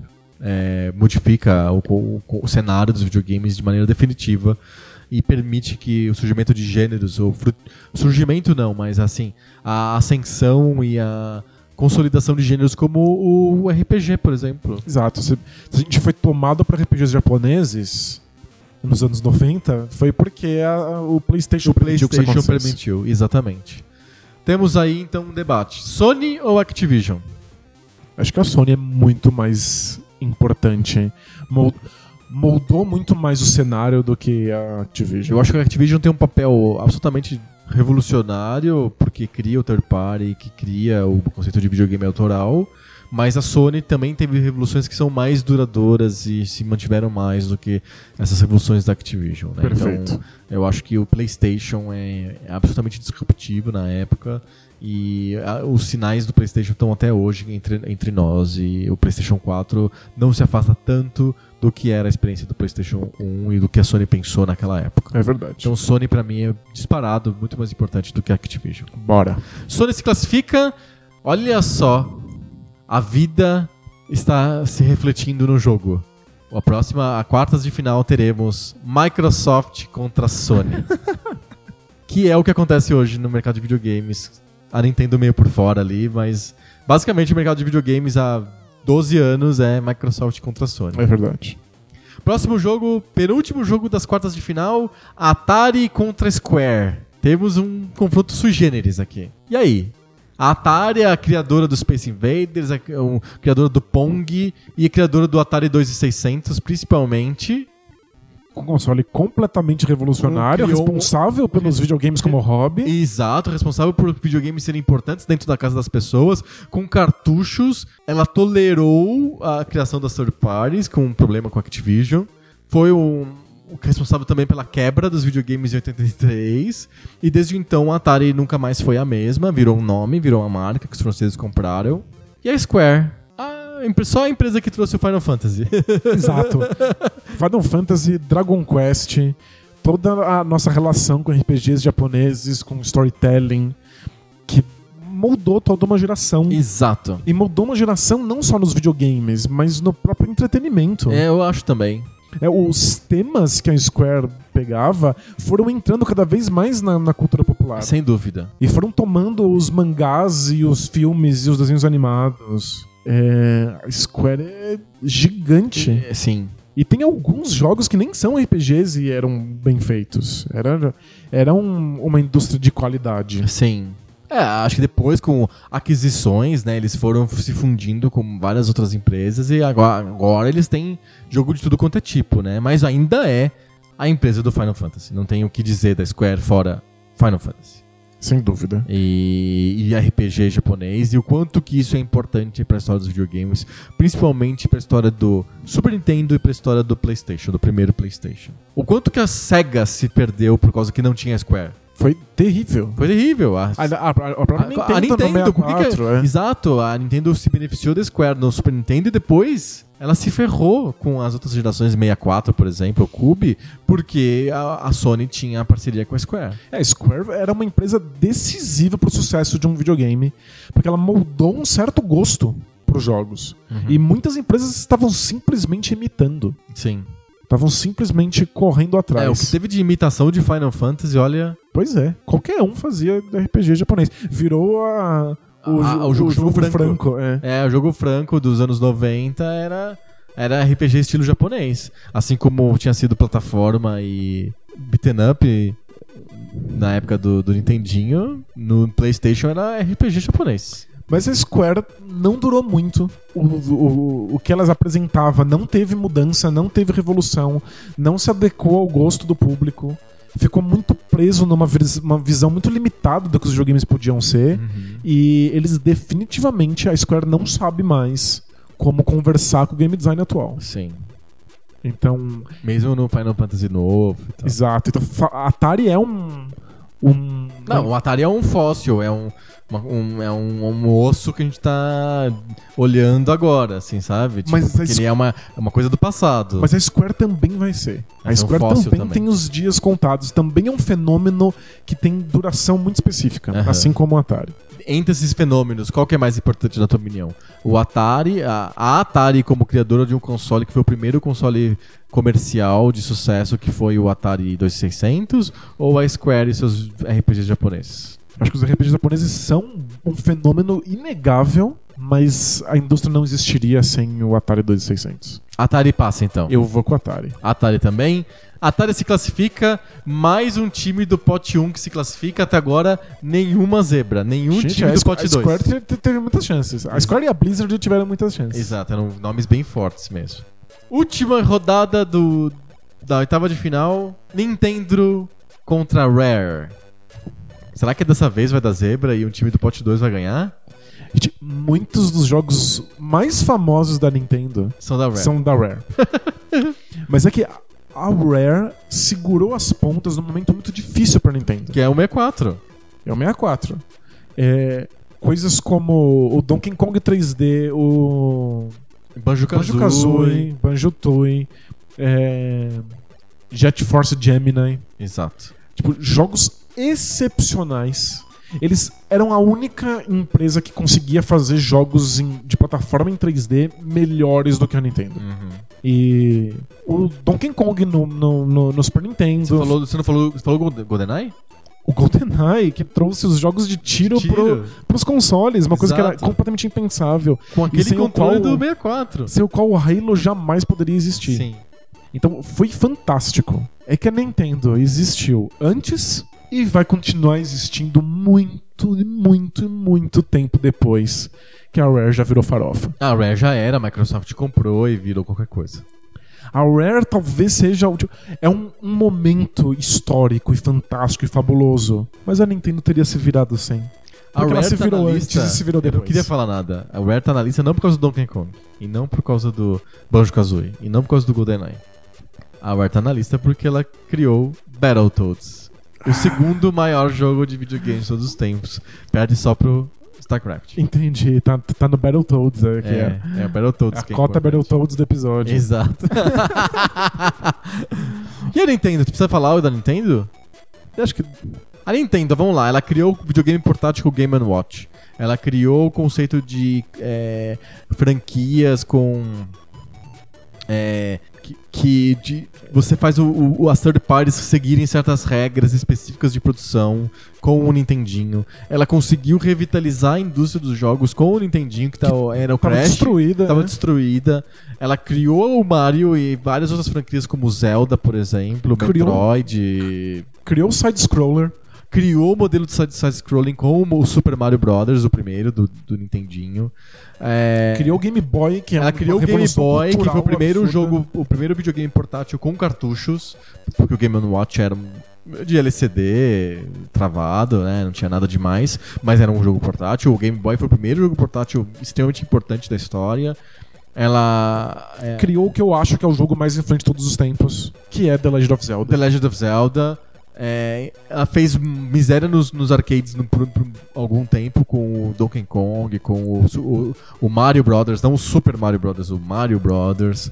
é, e um monte de consoles. Nintendo, Super Nintendo, Nintendo 64, GameCube e, e assim por diante. e outra, criou, criou- Se pensar nos.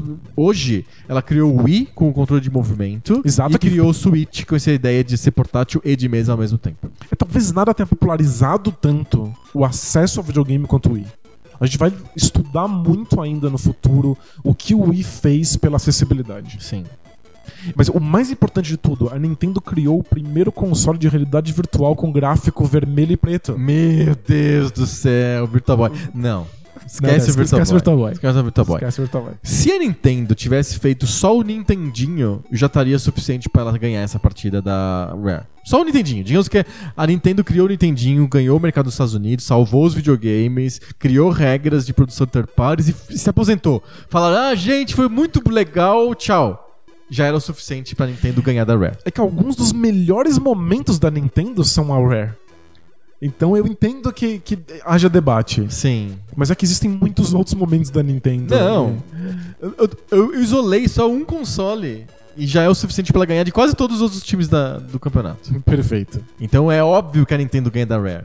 Exato. Mas A gente ama a Rare. A Rare ela foi sinônimo de software incrível por anos. A- mas a Nintendo é, é sinônimo de videogame. a Rare fez um golzinho. Parabéns. Isso, fez um gol, a Nintendo fez mais 8, mais ou menos.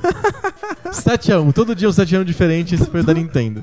7x1, Nintendo contra a Rare, Nintendo classifica. E olha só que legal, teremos um, uma- um combate do lado direito, dois combates incríveis. Microsoft contra Sony, representando a guerra dos consoles moderna, e Atari contra Nintendo, representando o espírito dos consoles dos anos 80. É obviamente que não teve guerra entre Atari e Nintendo. A Atari já não existia mais quando a Exato. Nintendo entrou. A Nintendo teve que assumir os escombros. Os- Da Atari, exatamente. Temos quartas de finais, vamos lá. Nossa, esse, esse episódio vai ficar gigante. Ah, é? Vai, vai ficar gigante. Vamos, vamos que vamos. Vamos lá. Sega contra Capcom, EA contra Konami, Microsoft contra Sony e Atari contra Nintendo são as quartas de final. Perfeito. É que a gente tem a vantagem que agora a gente não precisa mais apresentar os Isso, competidores. a gente só decide. Vamos lá. Qual é Sega a partida? versus Capcom. Nós temos consoles e franquias contra franquias. E agora? Quem leva essa? Acho que a Capcom é, tem mais excelência. Dois gigantes japoneses do arcade. A Capcom tem mais excelência, os dois têm uma história muito importante. Pensa como a Capcom manteve o, o Dreamcast funcionando. Sim. A Capcom consolidou vários gêneros, mas eu ainda acho que a SEGA é, É? mais importante. Acho que a Capcom ela criou personagens é, tão bons quanto a SEGA. Então, Mega Man. Tão bons con- quanto, por exemplo, Sonic, na minha opinião. Mas a- acho que a Capcom ela não teve um papel de liderança que a SEGA teve. A Capcom foi liderada por todas as ondas que teve no videogame. A SEGA liderou várias dessas ondas. A SEGA liderou a onda do Mega Drive. A SEGA liderou o Dreamcast. A Capcom foi, foi na onda, foi indo junto. A SEGA criou o modelo de fliperama com moto e carro e, coisas desse tipo. A Capcom tava ainda fazendo o jogo pra você enfiar um monte de ficha, tipo Ghost and Goblins. Que é um dos piores cocôs já feitos no, no mundo. Exato, é tipo é o desastre do, do Zeppelin e o Ghost and Goblins, né? tá ali entre as maiores tragédias da história da humanidade. Então, é, a Capcom, ela tem essa, ela faz coisas com incrível qualidade tirando o Ghost and Goblins, E a SEGA lidera, ela puxa ah, todas as outras empresas pela mão. Perfeito. E Tanto que várias vezes as empresas falaram: foda-se você, SEGA, vai sozinha. Aconteceu com o Master System. E ela se segurou. Pensa que o, o Master System não foi um sucesso, mas era um console que estava segurado inteiramente nas mãos da SEGA. A E- SEGA sozinha. E sobreviveu, e foi o jabuticaba que foi Exato. no Brasil. Então, Então, parabéns. Parabéns, a SEGA, ela não só foi uma produtora de franquias importantes como Sonic, Shinobi, Alex Kidd e assim por diante, mas também foi um, um leading figure nessa dos videogames. Ela criou consoles, fez as empresas irem atrás dela. Eu acho que a SEGA é mais importante, apesar da Capcom ser incrível, Mega Man ser incrível, eu gostar de Street Fighter e, e- e tudo isso que a, SEGA, a Capcom representa, a SEGA foi, li- foi liderança em todas essas épocas. Mesmo quando ela tomava, assim, sova, surra de toalha molhada da Nintendo, a- a- ela tava lá fazendo, tava puxando as outras empresas junto com ela. Então, pra mim, a SEGA é mais importante do que a Capcom. E ó, se- se o Street Fighter foi muito importante pro gênero de luta, o Virtua Fighter foi tão importante quanto pro gênero de luta 3D. É, que é um gênero que só tinha o Virtua Fighter. Exato. ela foi o, o Virtua Fighter foi o melhor representante do gênero Virtua Fighter. Mas de- depois ficou uma coisa grande. E depois gerou. Vários jogos se aproveitam. Você consegue imaginar o, o free flow do Batman de hoje em dia sem, o Virtua Fighter 3D? Não, não, não consigo. Então vamos pensar que o Batman é- também é o melhor exemplo de luta free flow da história dos videogames. É o único também. É o único. Mas eu acho impressionante e, e eu, eu acho a SEGA muito au- audaciosa e muito. Ela se equivocou em um monte de ocasiões na história, mas. eh, isso significa que ela estava na frente, ela estava puxando as pessoas, Ela tava- estava liderando. É, Pra ninguém mim, é tentou fundamental. tanto quanto a SEGA. Exato. Pra mim, a SEGA leva. Boa. SEGA na semifinal. SEGA na semifinal. Muito bom. Parabéns pra Capcom. Parabéns. Próximo, próxima quartas de final, EA contra Konami. FIFA contra PES. Sem querer, acabou acontecendo uma final, uma semifinal, uma quartas de final, um jogo eliminatório. FIFA contra PES. Gente, são duas empresas famosas pelos jogos de futebol e são duas empresas que têm um futuro cocô. a Konami que praticamente não existe mais, a EA porque virou esse, esse cuspidor de franquias caça-níquel. Sim. Vamos pensar historicamente, a EA como a que criou os jogos de esporte, praticamente criou os jogos de esporte como que eles são hoje, com, comprando franquias, comprando jogadores reais e fazendo uma experiência de simulação. E a Konami como a grande, a grande empresa dos, dos arcades, jogos de qualidade, beaten ups, run and guns. Eu acho a Konami mais diversa, mais criativa e mais inovadora. Eu também acho. Acho que a Konami tem franquias, tem o Silent Hill, tem o Castlevania, e a EA não tem. A EA é FIFA, é, é NHL, NBA, até o, quando perdeu, né? É Madden, que tem até hoje, segura a onda até E hoje. só tem porque tem, tem a franquia, porque o jogo Como- não é tão bom quanto o da 2K. Não, o do de futebol americano, Exato. né? é. E o, o FIFA é controverso, né? Tem pessoas que acham que o FIFA é muito melhor que o PES. Eu não, não sou desse time. Eu, eu, em geral, eu gosto mais do PES do que do FIFA. É, Eu, e eu tô no segundo ano em que eu acho que. O PES é melhor que o FIFA. Não, que os dois têm defeitos e os dois têm qualidades. E que você escolhe de acordo com o que você prefere desses defeitos e qualidades, mas que É. não tem um, um- um- vencedor óbvio. É, É o segundo ano que eu acho que é, tá é bem, empatado. é bem equilibrado, mas eles fazem coisas diferentes. Eu gosto demais do PES. Eu, eu, eu escolhi o PES esse ano. Mas é claro que o FIFA foi dominante por 15 anos. Na, tinha uma época que eu comprava todos os anos o FIFA. É, Todos os anos. Não, Você foi fifeiro a vida Eu fui inteira. muito fefeiro. E na época que o Winning Eleven, todo mundo adorava o Winning Eleven. No Brasil, ele foi meio jabuticabão, assim. As pessoas adoravam o Winning Eleven loucamente. Era Brasil e Japão, é. É, e aí eu- o FIFA era meio que marginal eu era fifeiro. Agora todo mundo é fifeiro e o PES ainda se sustenta um pouco por causa do, do mercado sul-americano, tanto que eles têm franquia da Libertadores e tem os times Sim. do Brasil e tem lá o, a Vila Belmiro, sabe? Tipo. Mas eu gosto, eu gosto mais do jeito do jogo do PES. Eu acho o FIFA meio travado, robótico. Pelo menos o, o, o FIFA desse- dos últimos anos. Mas eu não é por isso, mas eu voto na Konami por causa da diversidade. Eu também. é. Acho que mais criativo, franquias mais reconhecíveis. Konami. Konami. Voto na Konami. É, Temos uma primeira semifinal. Sega contra Konami. Olha Uau. só. Boa. Muito legal, uma semifinal japonesa. Bacana. Teremos um representante japonês na final. Muito bom. Você tem futuro como comentarista esportivo? Sim, é, o Kleber Machado saindo de dentro da gente aqui. O que, que você acha, Cafu? É, o Capu tá tímido, gente, desculpa. próxima, próxima quarta de final, Microsoft contra Sony, hein?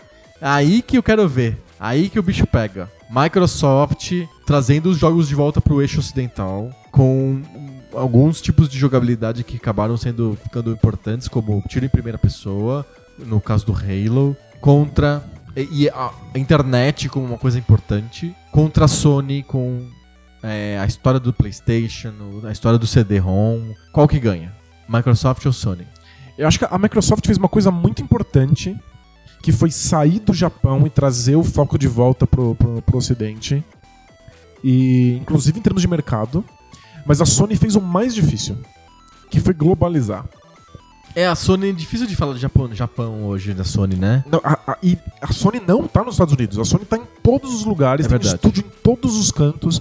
A Sony globalizou. A Sony tem uma, uma visão muito mais audaciosa de como videogames deveriam ser. Então, flerta muito mais com jogos artísticos, com, com storytelling, enquanto eu acho que a Microsoft está muito mais voltada para jogo arrasa quarteirão de, de jogatina online. É, né? Eu acho a Sony uma empresa muito mais audaciosa, inteligente, criativa, com franquias muito mais reconhecíveis.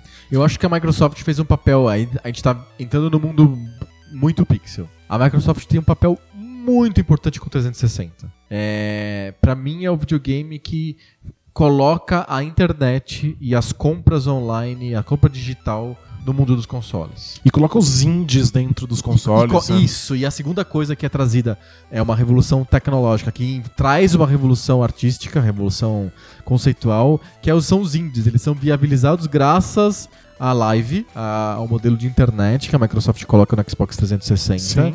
E aí é, os indies eles são extremamente importantes para definir o que, o que são o 360. A Sony não teve medo de copiar a Microsoft. O PlayStation 4 não seria o que ele é hoje se não existisse o 360. É óbvio que a Sony vai lá e, e apropria de muitas coisas que o 360 faz muito melhor Isso. que o Play 3. O Play 3 é um desastre em um monte de sentidos. E a Microsoft fez um console muito mais redondo antes, mais limitado tecnicamente do que o Play 3. E mesmo assim ela definiu o que a Sony deveria fazer no console seguinte. E a Sony levou isso a- ao extremo. Então agora apoia os, Os estúdios indies. indies. coloca dinheiro nos estúdios indies, dá acesso Pensa, o à Sony 360 Santa criou esse negócio de indie. A Nintendo hoje é uma grande apoiadora de indies. Então, tipo, é, foi a Microsoft que criou esse modelo. Não teria o Super Meat Boy e o, Braid. o Braid sem a Microsoft. É, a Microsoft tem esse papel extremamente relevante. Eu voto na Sony por causa do PlayStation 1. Pra mim, ele, ele ainda é mais revolucionário do que o Xbox 360. O PlayStation 1 muda a história dos videogames, assim como o Nintendinho muda a história dos videogames. Você tem razão. Pra mim, são os dois consoles mais revolucionários e, e que conseguem mudar ah, o paradigma do que a gente acha que é videogame na história de todos os tempos. É o Nintendinho e o PlayStation. Por isso que eu acho que a Sony é mais importante que a Microsoft. Eu acho que eu, eu acho que a Microsoft é muito importante em algumas revoluções que ela não soube levar pra frente. Quando o, o primeiro Xbox aparece, eles são os herdeiros do Dreamcast. É verdade. Eles fazem um acordo com a SEGA pra assumir todas as franquias, inclusive Shenmue 2, que Mas só é, saiu olha no olha qual é Xbox. legal o Xbox, cara. O The First. Ele traz HD e ele traz online, cara. São duas coisas que hoje são definidoras do que é o, do que é o, o videogame. É, o Xbox The First era pra ser o novo Dreamcast. E imediatamente depois, quando começa o 360, a Microsoft já é conservadora, já não topa os jogos esquisitos que a SEGA oferece, já não compra mais o game design japonês. E é, essa, esse passo pra ser a SEGA desaparece. Uhum. Aí a Microsoft vai lá e fala, ok, vamos apoiar os indies. Rapidinho já começa a criar uma série de entraves burocráticos, financeiros e os indies migram pra Sony. Sim. Então a, a Microsoft não, não dá conta das revoluções que ela mesma causa. Eu acho a Sony muito mais consistente nesse sentido. Ela faz a revolução dela mesma e sabe abraçar a revolução dos outros. Perfeito. É, eu acho a Sony mais importante que a Microsoft, principalmente por causa do PlayStation. Eu acho o 360 muito legal, baita console. É, foi o meu console da, da geração. é. Também foi o meu e nem vou falar do Kinect, porque foi que é uma experiência que hoje desbloqueia celulares. Basicamente é isso. Serve pra isso. é. Serve pra isso. E mas a, pra mim a Sony leva. Boa. Sony na semifinal. Sony na semifinal. E o próximo, o próximo, o próximo confronto é a última chance de um dos Estados Unidos emplacarem um finalista. Porque temos Atari contra Nintendo. Mais um confronto Estados Unidos contra Japão. É que essa não tem muito debate. Atari pode ter sido muito importante, mas foi a Nintendo que pegou os escombros da Atari e transformou em alguma coisa. A Atari criou o videogame. Vamos combinar? Sim? Eu sei que teve lá o primeiro Odyssey, teve lá o Fairchild, não sei o quê. Mas a- o Atari 2600 é o primeiro videogame. Mesmo com Intellivision e whatever. O. Atari 2600 é o primeiro videogame É como quem põe ele videogame é no hoje. imaginário, não tem jeito. Por dois motivos. Porque ele foi mais popular e teve mais títulos. E segundo, porque os third parties surgiram no Atari 2600, não nos outros. Exato. Então tinha third parties no Atari 2600, essa é a cara do videogame. E essa é a destruição do videogame também. Foi o jeito como o Atari colapsou a indústria, com inflação de jogos e até produtora de ração de cachorro fazendo jogo e assim por diante. Exato, nenhum tipo de controle de qualidade. Exato. A Nintendo é que pega esse, o que a Atari fez e revoluciona de várias maneiras. E é engraçado que a, a Nintendo sempre revoluciona o mercado com hardware underpowered. Ela, ela, o Nintendinho é pior do que o Master System, é, é, não é, tão, é pior do que o Atari 7600, não, 7200, eu nunca sei fazer as contas. Porque vai dobrando, né? 2600, 5200, 7600, 7, ah, 7800. Ah, foda-se. Um número aí, muito é, alto. o Atari, terceira geração de Atari, era melhor do que o Nintendinho. E os computadores de, de 8-bit e 16-bit eram melhores do que o Nintendinho. E o Nintendinho ele tinha as condições pra ganhar, porque a Nintendo consegue fazer aquele produto mínimo viável que funciona, sabe? Ele consegue ter a software house junto com ele, ele consegue ter os jogos que interessam pro público, cria a franquia Mario.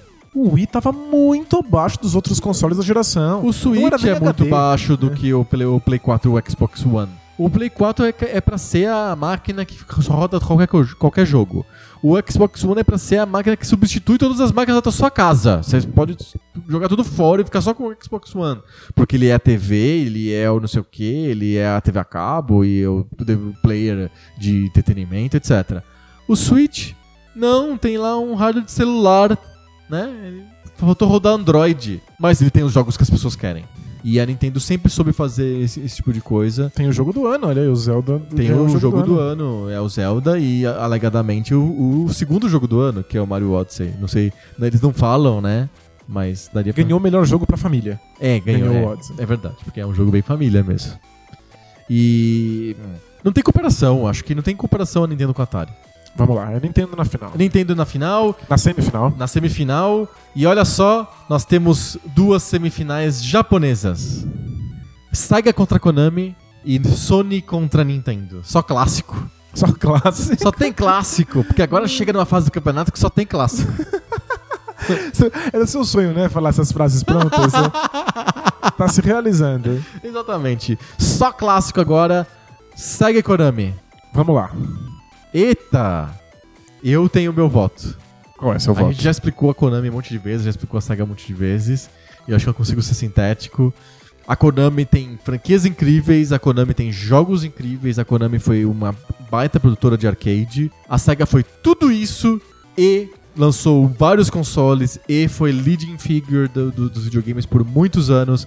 A Sega leva. Fantástico. Pra mim é, é indiscutível. A SEGA é a Konami com coisas a mais. E por isso que ela ganha da Konami. E a minha religião não permite contrariar a SEGA, então é, é- é a SEGA. A SEGA está na final! Ela pegou o caminho mais difícil de todas as outras, outras empresas. Ela ganhou da Blizzard, da Capcom e da Konami. Será que vai final. surpreender? Será que, será que pinta um título pra É, SEGA? olha a SEGA chegando por fora. Ninguém confiava na SEGA e a SEGA tá aí na final.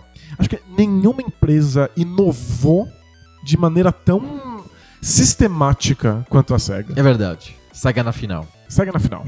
E do outro lado? Sony contra Nintendo. Isso aí é o é o que aconteceu na segunda metade dos anos 90. Era o PlayStation contra o GameCube. Era o, o PlayStation contra o Nintendo 64. Então, PlayStation 1 contra o 64, PlayStation 2 Dois contra, contra o GameCube. GameCube, isso. E era pra ter sido uma parceria de sucesso. É verdade, Sony PlayStation, Sony Play- eh, o PlayStation surge porque a Nintendo não quis fazer o, o add-on de CD do, do, Do Super Super Nintendo. Nintendo. E aí, Sony ou Nintendo? A Sony com PlayStation dominando até hoje com internet, com indies agora no Play 4, porque ela aprendeu com o Xbox. A Sony revolucionando o que, que deveria ser um jogo, transformando jogos que eram jogos, como que eu posso dizer, muito focados em jogabilidade, transformando para jogos que são jogos focados em storytelling, em efeitos, em cada vez mais próximos do cinema. E a Nintendo, que teve dois grandes consoles, que foi o Nintendinho e o Super Nintendo, e que só derrapou depois em diante, com a exceção do Wii, que foi um, sucesso incrível, mas meio que fora da, da, da, da, da, da cerquinha, né? Sim, sim. É uma coisa meio à parte do mercado. Era, o Wii era quase um brinquedo, era quase um eletrodoméstico, muito mais do que um videogame. As pessoas pensavam em videogame pensavam no Xbox 360 e no Play 3. O Wii veio por fora pra ser um brinquedo da família. Pra vovó passar vergonha na sala no, no Natal e no Ano Novo. Ó, eu acho que são duas empresas que participaram de revoluções, Verdade. revolucionaram o jeito que os Duas videogames são. entrantes entraram no mercado do nada Duas e ganharam. entrantes. São duas empresas com consoles fantásticos. O Nintendinho e o PlayStation são os, os consoles mais importantes de todos os tempos. Nintendinho e PlayStation. São duas Não empresas. são os melhores, são os mais, mais importantes. São duas empresas com portáteis fantásticos. Verdade. então o Game, Boy, foi uma revolução cultural. o PSP. O, o PSP foi uma, uma revolução sobre até onde você pode ir num jogo de portátil. E se hoje tem Switch com as pessoas jogando jogos gigantes numa telinha, Numa telinha. é porque o PSP tor- tornou isso É possível. verdade. Então eles, eles revoluções, consoles fantásticos, portáteis fantásticos, jogos maravilhosos. Eu acho que o que desempata São as é- IPs. são as IPs, Pra são mim, as são as IPs. franquias, são os personagens. E, E já- aí- e com isso a gente já disse quem ganhou, né? Tem, tem uma coisa que a gente não precisa dizer, a gente pode dar um exemplo prático. Vamos lá. Existe um jogo na Nintendo chamado Super Smash Bros. Certo. Os principais personagens da Nintendo se reúnem todos numa festa pra se encher de porrada. Isso. E é um sucesso absurdo. Isso. A Sony pensou assim: caramba, a gente também é uma grande empresa, nós também temos grandes franquias. Vamos fazer a nossa versão? Aí fizeram lá os Battle Royale da, da Sony. Tem incríveis personagens se enfrentando, como o Nathan Drake enfrentando o. O. Creito. o tem lá o Kratos, tem o Parappa the Rapper e E o Crash Bandicoot.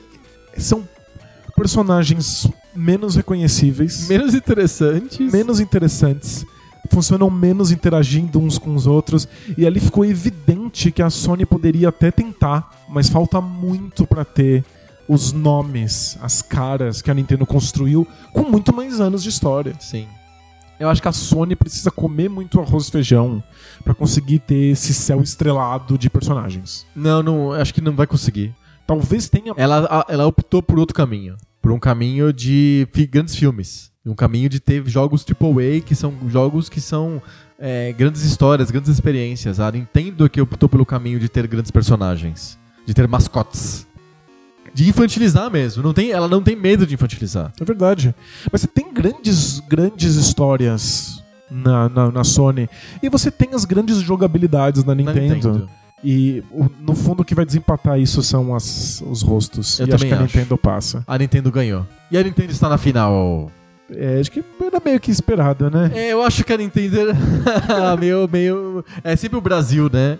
A Nintendo é o Brasil na Copa. É o Brasil na Libertadores? É, não, não, é o Brasil no sentido de sempre entrar na Copa do Mundo como favorito, né? Justo. E olha só, Temos quem Sega diria? Nintendo. Quem diria que, teria, que teríamos uma final Sega contra Nintendo? Gente, uma Sega Nintendo merecia um episódio só pra isso. E, e acabou, aca- aconteceu. E assim, a gente, os nossos mecenas assistiram ao vivo, então eles são testemunhas. Não tem mutreta, a gente não guiou pra ter uma final Sega Nintendo. Foi o sorteio, porque podia ter sido Sega Nintendo na quarta de final já. É, podia ser se estivesse no mesmo lado. Exato, mas coincidiu que a Nintendo, a Sega foi o primeiro sorteio, sorteado e a Nintendo foi o penúltimo sorteado. Então, é, tudo confluiu para termos uma final épica. A gente não falou que ia ser season finale épico. Temos- Acabou sendo, né? acabou sendo. Sega contra Nintendo. E agora, hein? Vamos lá. Eu acho a SEGA mais inovadora. Ó, todos têm IPs, Tem. todos têm jogos e todos têm Consoles. consoles. E arcades, a SEGA é muito mais do que a Nintendo. A Nintendo concentrou em arcades bem no começo. A SEGA tem. A deficiência da SEGA é portáteis. A- a- teve uma experiência de portátil que foi o Game Gear e nunca mais. Exato, não deu muito certo. Não deu Embora nada fosse certo. Infinitamente superior ao Game Boy. É, você precisava, ter de uma, hardware, né? você precisava ter uma mini usina nuclear eh, junto com você pra só poder. 12 pilhas médias. Super portátil, né? Nossa, Se tivesse um média. cachorro que pudesse carregar com você a- as pilhas, então tudo certo, é portátil, né? Você é um burrico, né? Você tem um jumentinho. Assim, você não- Gente, uma mala de viagem. né? E aí? Mas, ó, eu acho a SEGA mais inovadora e muito mais disposta ao risco. Certo. Então tem jogos muito mais fora da curva. E a Nintendo tem muito mais qualidade, muito mais consistência. certo. E mais tra- consegue tratar melhor as suas propriedades intelectuais. Exato. A SEGA não tem nenhum medo de ou lançar jogo cocô pra uma franquia que ela tenha, ou esquecer que ela tem uma franquia e simplesmente criar outras novas e ver o que acontece. Sim. Então, eu admiro mais na SEGA o fato dela ser menos conservadora. Uhum. É, A Nin- a Nintendo acabou de lançar um grande Mario e um grande Zelda.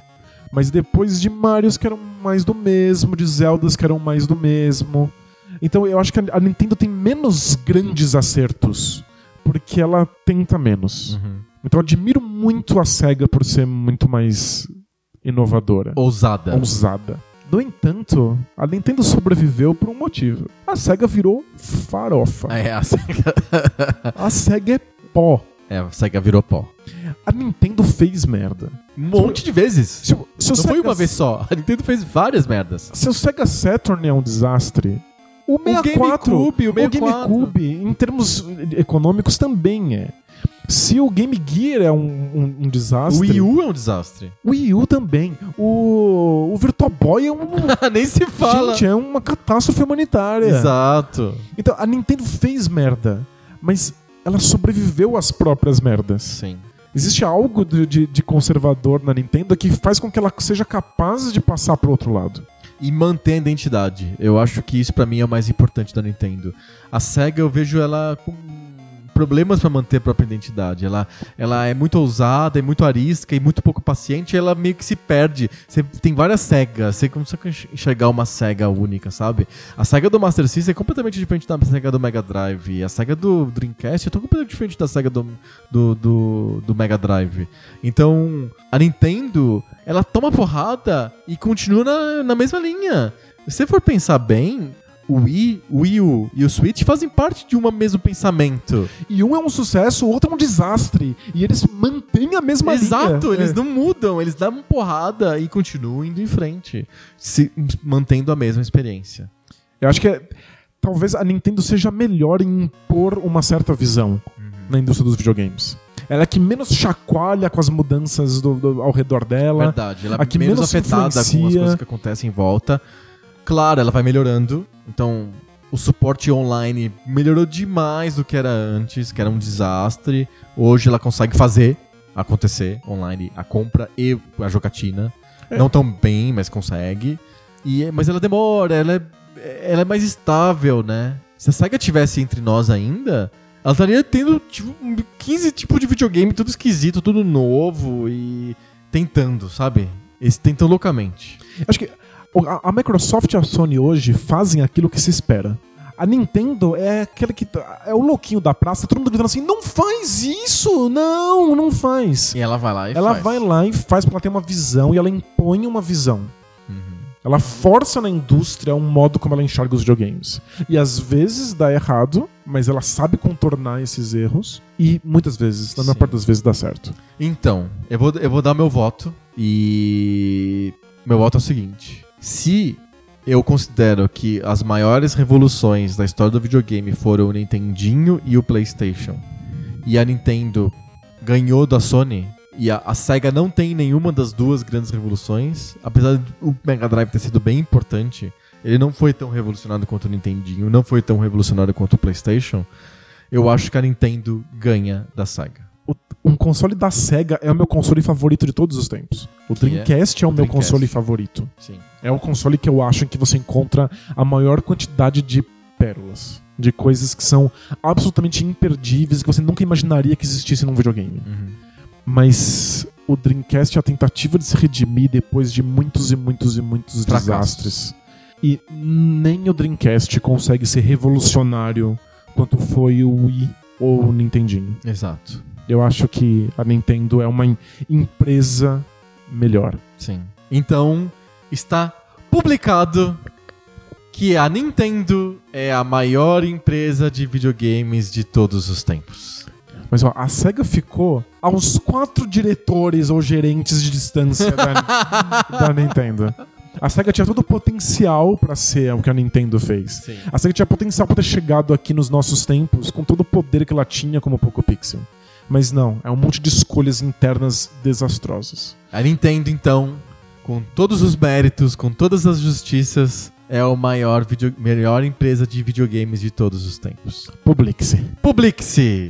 É o vencedor da primeira Copa E primeira e única da- de firma, Copa da. É. Firma de videogame. Parabéns. Parabéns pra Nintendo. Olha só que, que semana gloriosa pra Nintendo. Ela, ela ganhou agora com o Game Awards o, o prêmio de jogo do ano com Zelda. E agora, ela, mais ainda, muito mais importante, ela ganhou a Copa Poco Pixel. É um prêmio muito mais importante. Vai vir o nosso selo de prêmio Poco Pixel Todos os, todos os jogos, os jogos da Nintendo. Vai estar lá. Poco Pixel Awards. A empresa mais importante. Empresa mais importante de todos os tempos.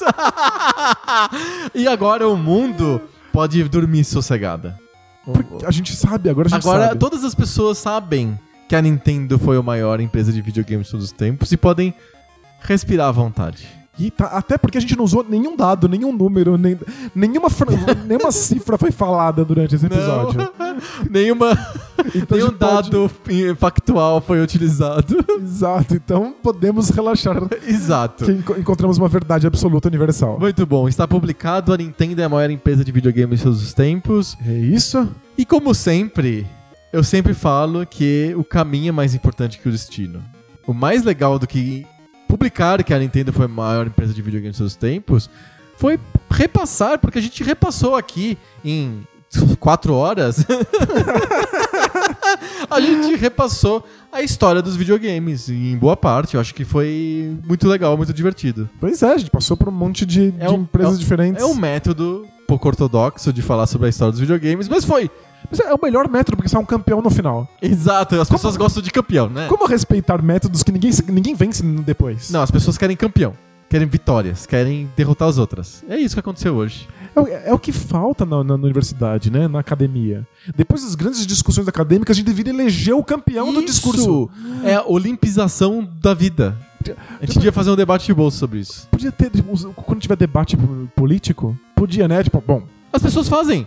As pessoas têm, têm, têm é, é, pesquisas de Pra- opinião pra que ver quem perguntam venceu. quem ganhou o debate. não, mas tem que, tem que consagrar o campeão ao vivo com faixa. Ah, com o troféu. O cara levanta o troféu. o cara levanta o troféu. Ganhei esse debate, pronto. Isso, tem umas. Que nem concurso de Miss, né? Tem os jurados em volta, assim. Nossa, eles- isso é muito legal. Quem ganhar mais debates é, é- é presidente da república. Isso. Já pensou que legal?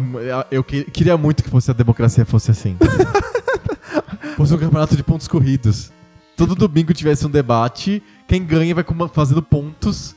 Aí No final do ano, quem tem mais pontos é eleito presidente da república. Mas ó, a gente tá perdendo a oportunidade, que a gente sabe que brasileiro gosta mesmo é de mata-mata. Será que é. Podia ser mata-mata entre que nem- candidatos. Que nem, a gente fez aqui um grande mata-mata. Exatamente, é isso. Bota dois candidatos, eles de- debatem lá, o vencedor passa a próxima fase. Olha só, com E uma grande fase- final no Maracanã. E a fase final, no Maracanã, é campeão que conseguia abrir a porta da esplanada com uma chave que tá escondida numa, numa panqueca de geleia. Exato. Tem que, eh, os candidatos têm que andar em cordas, né? Escalar cordas, uma parede totalmente vertical. E aí no final tem uma panqueca cheia de geleia com a chave escondida. Quem conseguir abrir a porta primeiro leva. Você assistiu o BoJack no Netflix? Não? Não. Precisa assistir, que eles mudam a lei para o governador da Califórnia ser escolhido numa disputa de esqui. É muito bom. Devia ser assim? Devia ser assim. Muito bom. Fechamos então nossa Copa do Mundo de firma? Fechamos. Copa da firma? Nintendo campeão universal inquestionável. Muito bom. Vamos pra cartinhas? Porque afinal de contas, não precisa fazer high five, né? Esse episódio foi assim uma lista infinita de coisas. Foi um high 16. Foi uma high 16. Exato. Exatamente. Pensa uma mão que tem 16 dedos assim batendo uma na outra. assim. É, foi isso, né? Fez um barulho ensurdecedor que dura 3 horas. Exato, exatamente. Cartinhas? Cartinha! Cartinhas.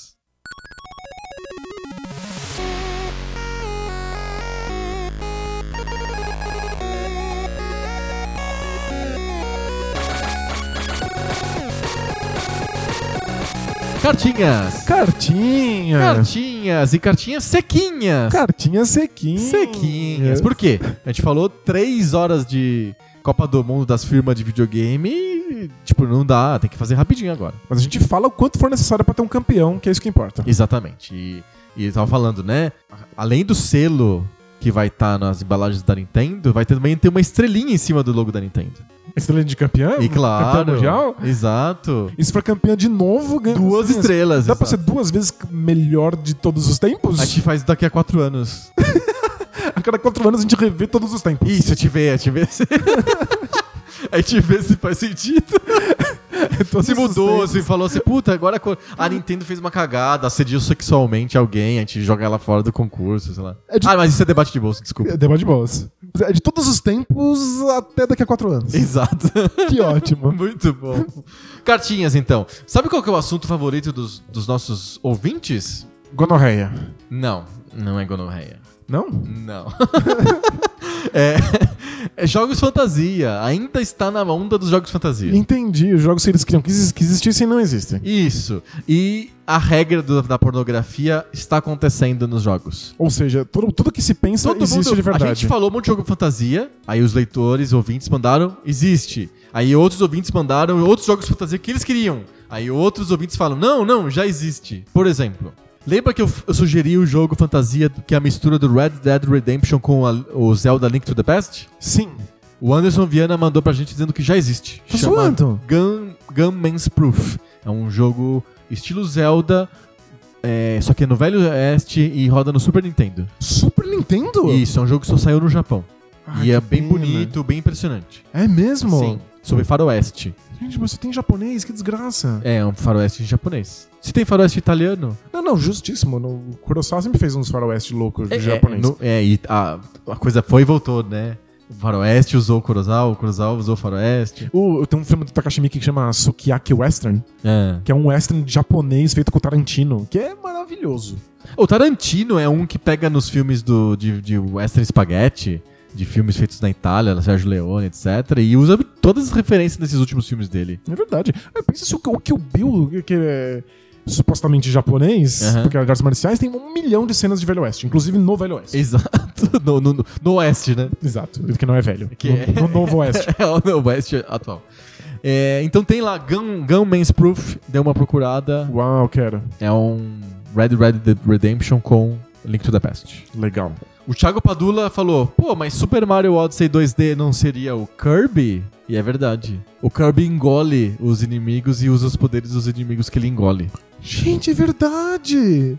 É o Kirby. É verdade que o Kirby é sacada. praticamente o último jogo do Nintendinho. É o jogo mais sofisticado do, do, do, do, do- do- do Nintendinho, mais que o Mario 3. Ele é enorme e tal. E o Kirby faz isso, ele engole, ele é uma bocona, ele engole os inimigos e ganha o poder do inimigo. Tipo o Mega Man, assim, só que ele é durante a fase. Nossa, é verdade, perfeito. É. Olha só, o- não pensei nisso, mas o- a incorporação do Mario já tava na Nintendo aí já faz um tempo. Exato, com o Kirby. Ele, inclusive, fica com os detalhezinhos do tipo. Ele, a ideia de que o Mario mantém o bigode. O Kirby faz esse tipo de coisa. Exato, ele- se ele, engole o inimigo que é elétrico, ele fica com uns rainhos elétricos em volta dele. É um Olha jogo muito legal e ninguém lembra do Kirby, é um baita jogo. Caramba, a Nintendo não inventou isso, ela reaproveitou. Exato. Ela engoliu o próprio. Ela é, mesma. A ideia, ela. É, pois é, não. Enfim. o Tiorak, que é o, que ele- é o nome que ele se identificou aqui, parece nome de vilão do Space Ghost, assim. Pode crer. o Tiorak disse que Rainbow Six de mouse é SWAT 2. Vou, vou olhar, tá, botei na listinha. É, me sugeriram outros O jogos. Bruno Dias, ele sugeriu que o Rainbow Six de mouse visto de cima de estratégia é Door Kickers. Door Kickers, que inclusive é novo, né? Tipo, é, um jogo super exato. recente. Temos um jogo antigo de PC, SWAT 2 e um jogo novo indie, o Door Kickers. Vou procurar todos esses. Volto no, no- no ano que vem dizendo o que, que eu achei. E o, o Alan Maestá mandou pra gente uma ideia de jogo fantasia. Legal. Ele quer um jogo que seja multigênero, estilo The Sims, com jogos mini-jogos embutidos. Então, por exemplo, você escolhe ser o chefe. Aí então você tem um, um jogo de memória que você tem que anotar os pedidos do restaurante. Aí depois você vai pra cozinha, você tem que montar os pedidos na ordem, igual o Burger Time. Ele quer um jogo de restaurante. Não, aí vo- você não escolhe ser chefe, você escolhe ser jogador de futebol. Aí você vira mascote de time, você faz embaixadas. Aí você vai pra um jogo e você, se você vai bem, você vai pra seleção. E aí você pode A seleção de mascotes? exp- expansões, o tipo Idade Média, Máquina do Tempo, Guerra. E é um jogo multigêneros com um monte de mini jogos dentro. Entendi, são mini jogos de profissão. Isso. Então, ah, quero ser bombeiro. Aí você joga com bombeiro. Ah, Isso, tem um jo- mini jogo de bombeiro, que você tem que apagar incêndio, é um jogo de acertar as janelas, é um jogo de memória, um jogo assim, assado, cozido. Entendi. Se os minigames fossem legais e tivesse muita variedade, Funciona. funcionaria. Faria, Olha aí, ó. faria sentido. É, o, o Alan, ele acha que é uma baita ideia porque seria um puta jogo, é o que ele escreveu no final do e-mail dele. Um puta, Puta jogo. jogo. É, tá certo, confiante. Mas precisa de bons minigames, precisa não ficar repetitivo. Mas aí você Isso. muda de profissão, né? Tem que ter Isso. muita opção. Exato, vai- você não gosta de um- uma profissão, não gostou da carreira de futebol, você vai pra carreira de restaurante, aí você vira garçom, vira cozinheiro. Qual será que é o, mini, o minigame pra ser podcaster sobre jogos antigos? Seria legal, você aparece lá os temas, você tem que escolher. Vai ter na Copa do Mundo de empresas, tem que argumentar, Essa opção não aparece. salvar é a SEGA louca. dela mesma. É, muito maluco. Tem a profissão lá, tipo, ser gerente da SEGA. Gente da SEGA é legal. Ah, tem um jogo sobre isso. Quem é que é? O SEGA H. Tem. É, chama, é, é sério? Sério? Chama SEGA H. Não, eu tava pensando no Game Dev Tycoon lá. Ah, não, mas é- esse é pra você ter uma empresa de videogames. Isso. Não, a SEGA lançou um jogo no Dreamcast, eu acho que chama SEGA H. É que- de gaga, de gente gaga. Eu não faço ideia do que você quer dizer em japonês. É. Mas não sei se são, é um, um G depois ou dois Gs depois. Saga, Mas enfim. gaga, gaga. É um futuro. é um futuro em que a SEGA está falindo. Sério isso? Sério. E Essa aí, carta branca foi longe demais. e aí eles, eles escolhem duas pessoas, num, tipo num reality show, pra ver qual delas vai gerenciar a SEGA. Sério? É, e aí você é um desses É uma personagens. piada interna, é tipo Total- uma crítica É interna. totalmente. E aí você é uma dessas pessoas. Você vai lá pra SEGA, pro prédio da SEGA no futuro. E você vê em primeira pessoa um RPG. Então você vai andando pelos corredores da SEGA e aparece o game designer bêbado. O. É tipo um Zelda, assim. É tipo. Um Zelda? É, tipo, que você vai andando e vai encontrando os É, personagens. mas, é, mas é tipo em primeira pessoa, assim. ah, lembra? é, é em primeira pessoa? Isso. Ah, tá. Eu pensei em RPGs pessoa. em primeira pessoa. Ah, sei, tô ligado. Então aparece o, o programador de gráficos 3D com muito sono. e aí você vai enfrentando eles e pegando eles- Enfrentando. Você vai enfrentando, Dando tirando, porrada. A, tirando HP deles, e aí colocando eles quando você vence no seu time. E aí você cria um time enorme, e aí você começa a criar jogos e gerenciar as finanças da SEGA. Então o jogo tem duas partes: a parte RPG, de você ficar andando numa dungeon pra pegar gente pro seu equipe, e a parte que você administra a SEGA de verdade. Esse jogo existe, eu, inclusive tenho ele no, no meu Dreamcast. Bizarro. Mas é em japonês, não dá pra entender porcaria nenhuma. Meu Deus do céu, é muito bizarro. Tô... Esse é o jogo fantasia que foi pro. virou realidade mesmo, mas que nunca deveria ter sido feito. Sei, era, era a SEGA morrendo, por que não fazer, né? Podia ter jogo de cocô no palito, né? Porque. Mas, não, mas, mas era, era um, tipo uma homenagem ao, fim da SEGA. É Você tipo encontrava os personagens maior, famosos. É tipo o, o maior programa de- do mundo lá, quando a MTV saiu do ar. Isso, é, é nesse nível. Você encontrava o Yuji Naka no, no- no- nos corredores, pegava o Suzuki pro seu time. Sabe, é, é tipo é uma homen- homenagem bonita. Uma homenagem interna, um jogo de consumo interno. Exato, de um, de um estúdio, de uma empresa admitindo que tá seu- morrendo. é o canto do cisne aí do- da SEGA. Ridículo e nonsense como só a SEGA poderia fazer. Gente, depois dessa, a a gente não vai acabar nem esse episódio, a gente vai acabar a E temporada. é isso, fechamos mais uma temporada de Poco Pixel. Olha só, muito bom. Parabéns Esse pra é o gente. final da nossa terceira temporada de Poco Pixel. Quem diria, hein? Olha A só, gente terminaria a terceira temporada. três anos já fala bastante, já. Já. Já tem desejos próprios. Desejos próprios, chuta a canela dos pais. Total, faz birra, se arremessa no chão no supermercado. Exato, olha só. Pixel já tem três anos, já Três tá fazendo anos. birra já. Exato, já dá pra responder quando os, os pais perguntam quantos anos tem, dá pra fazer tr- de- três dedinhos. 3D.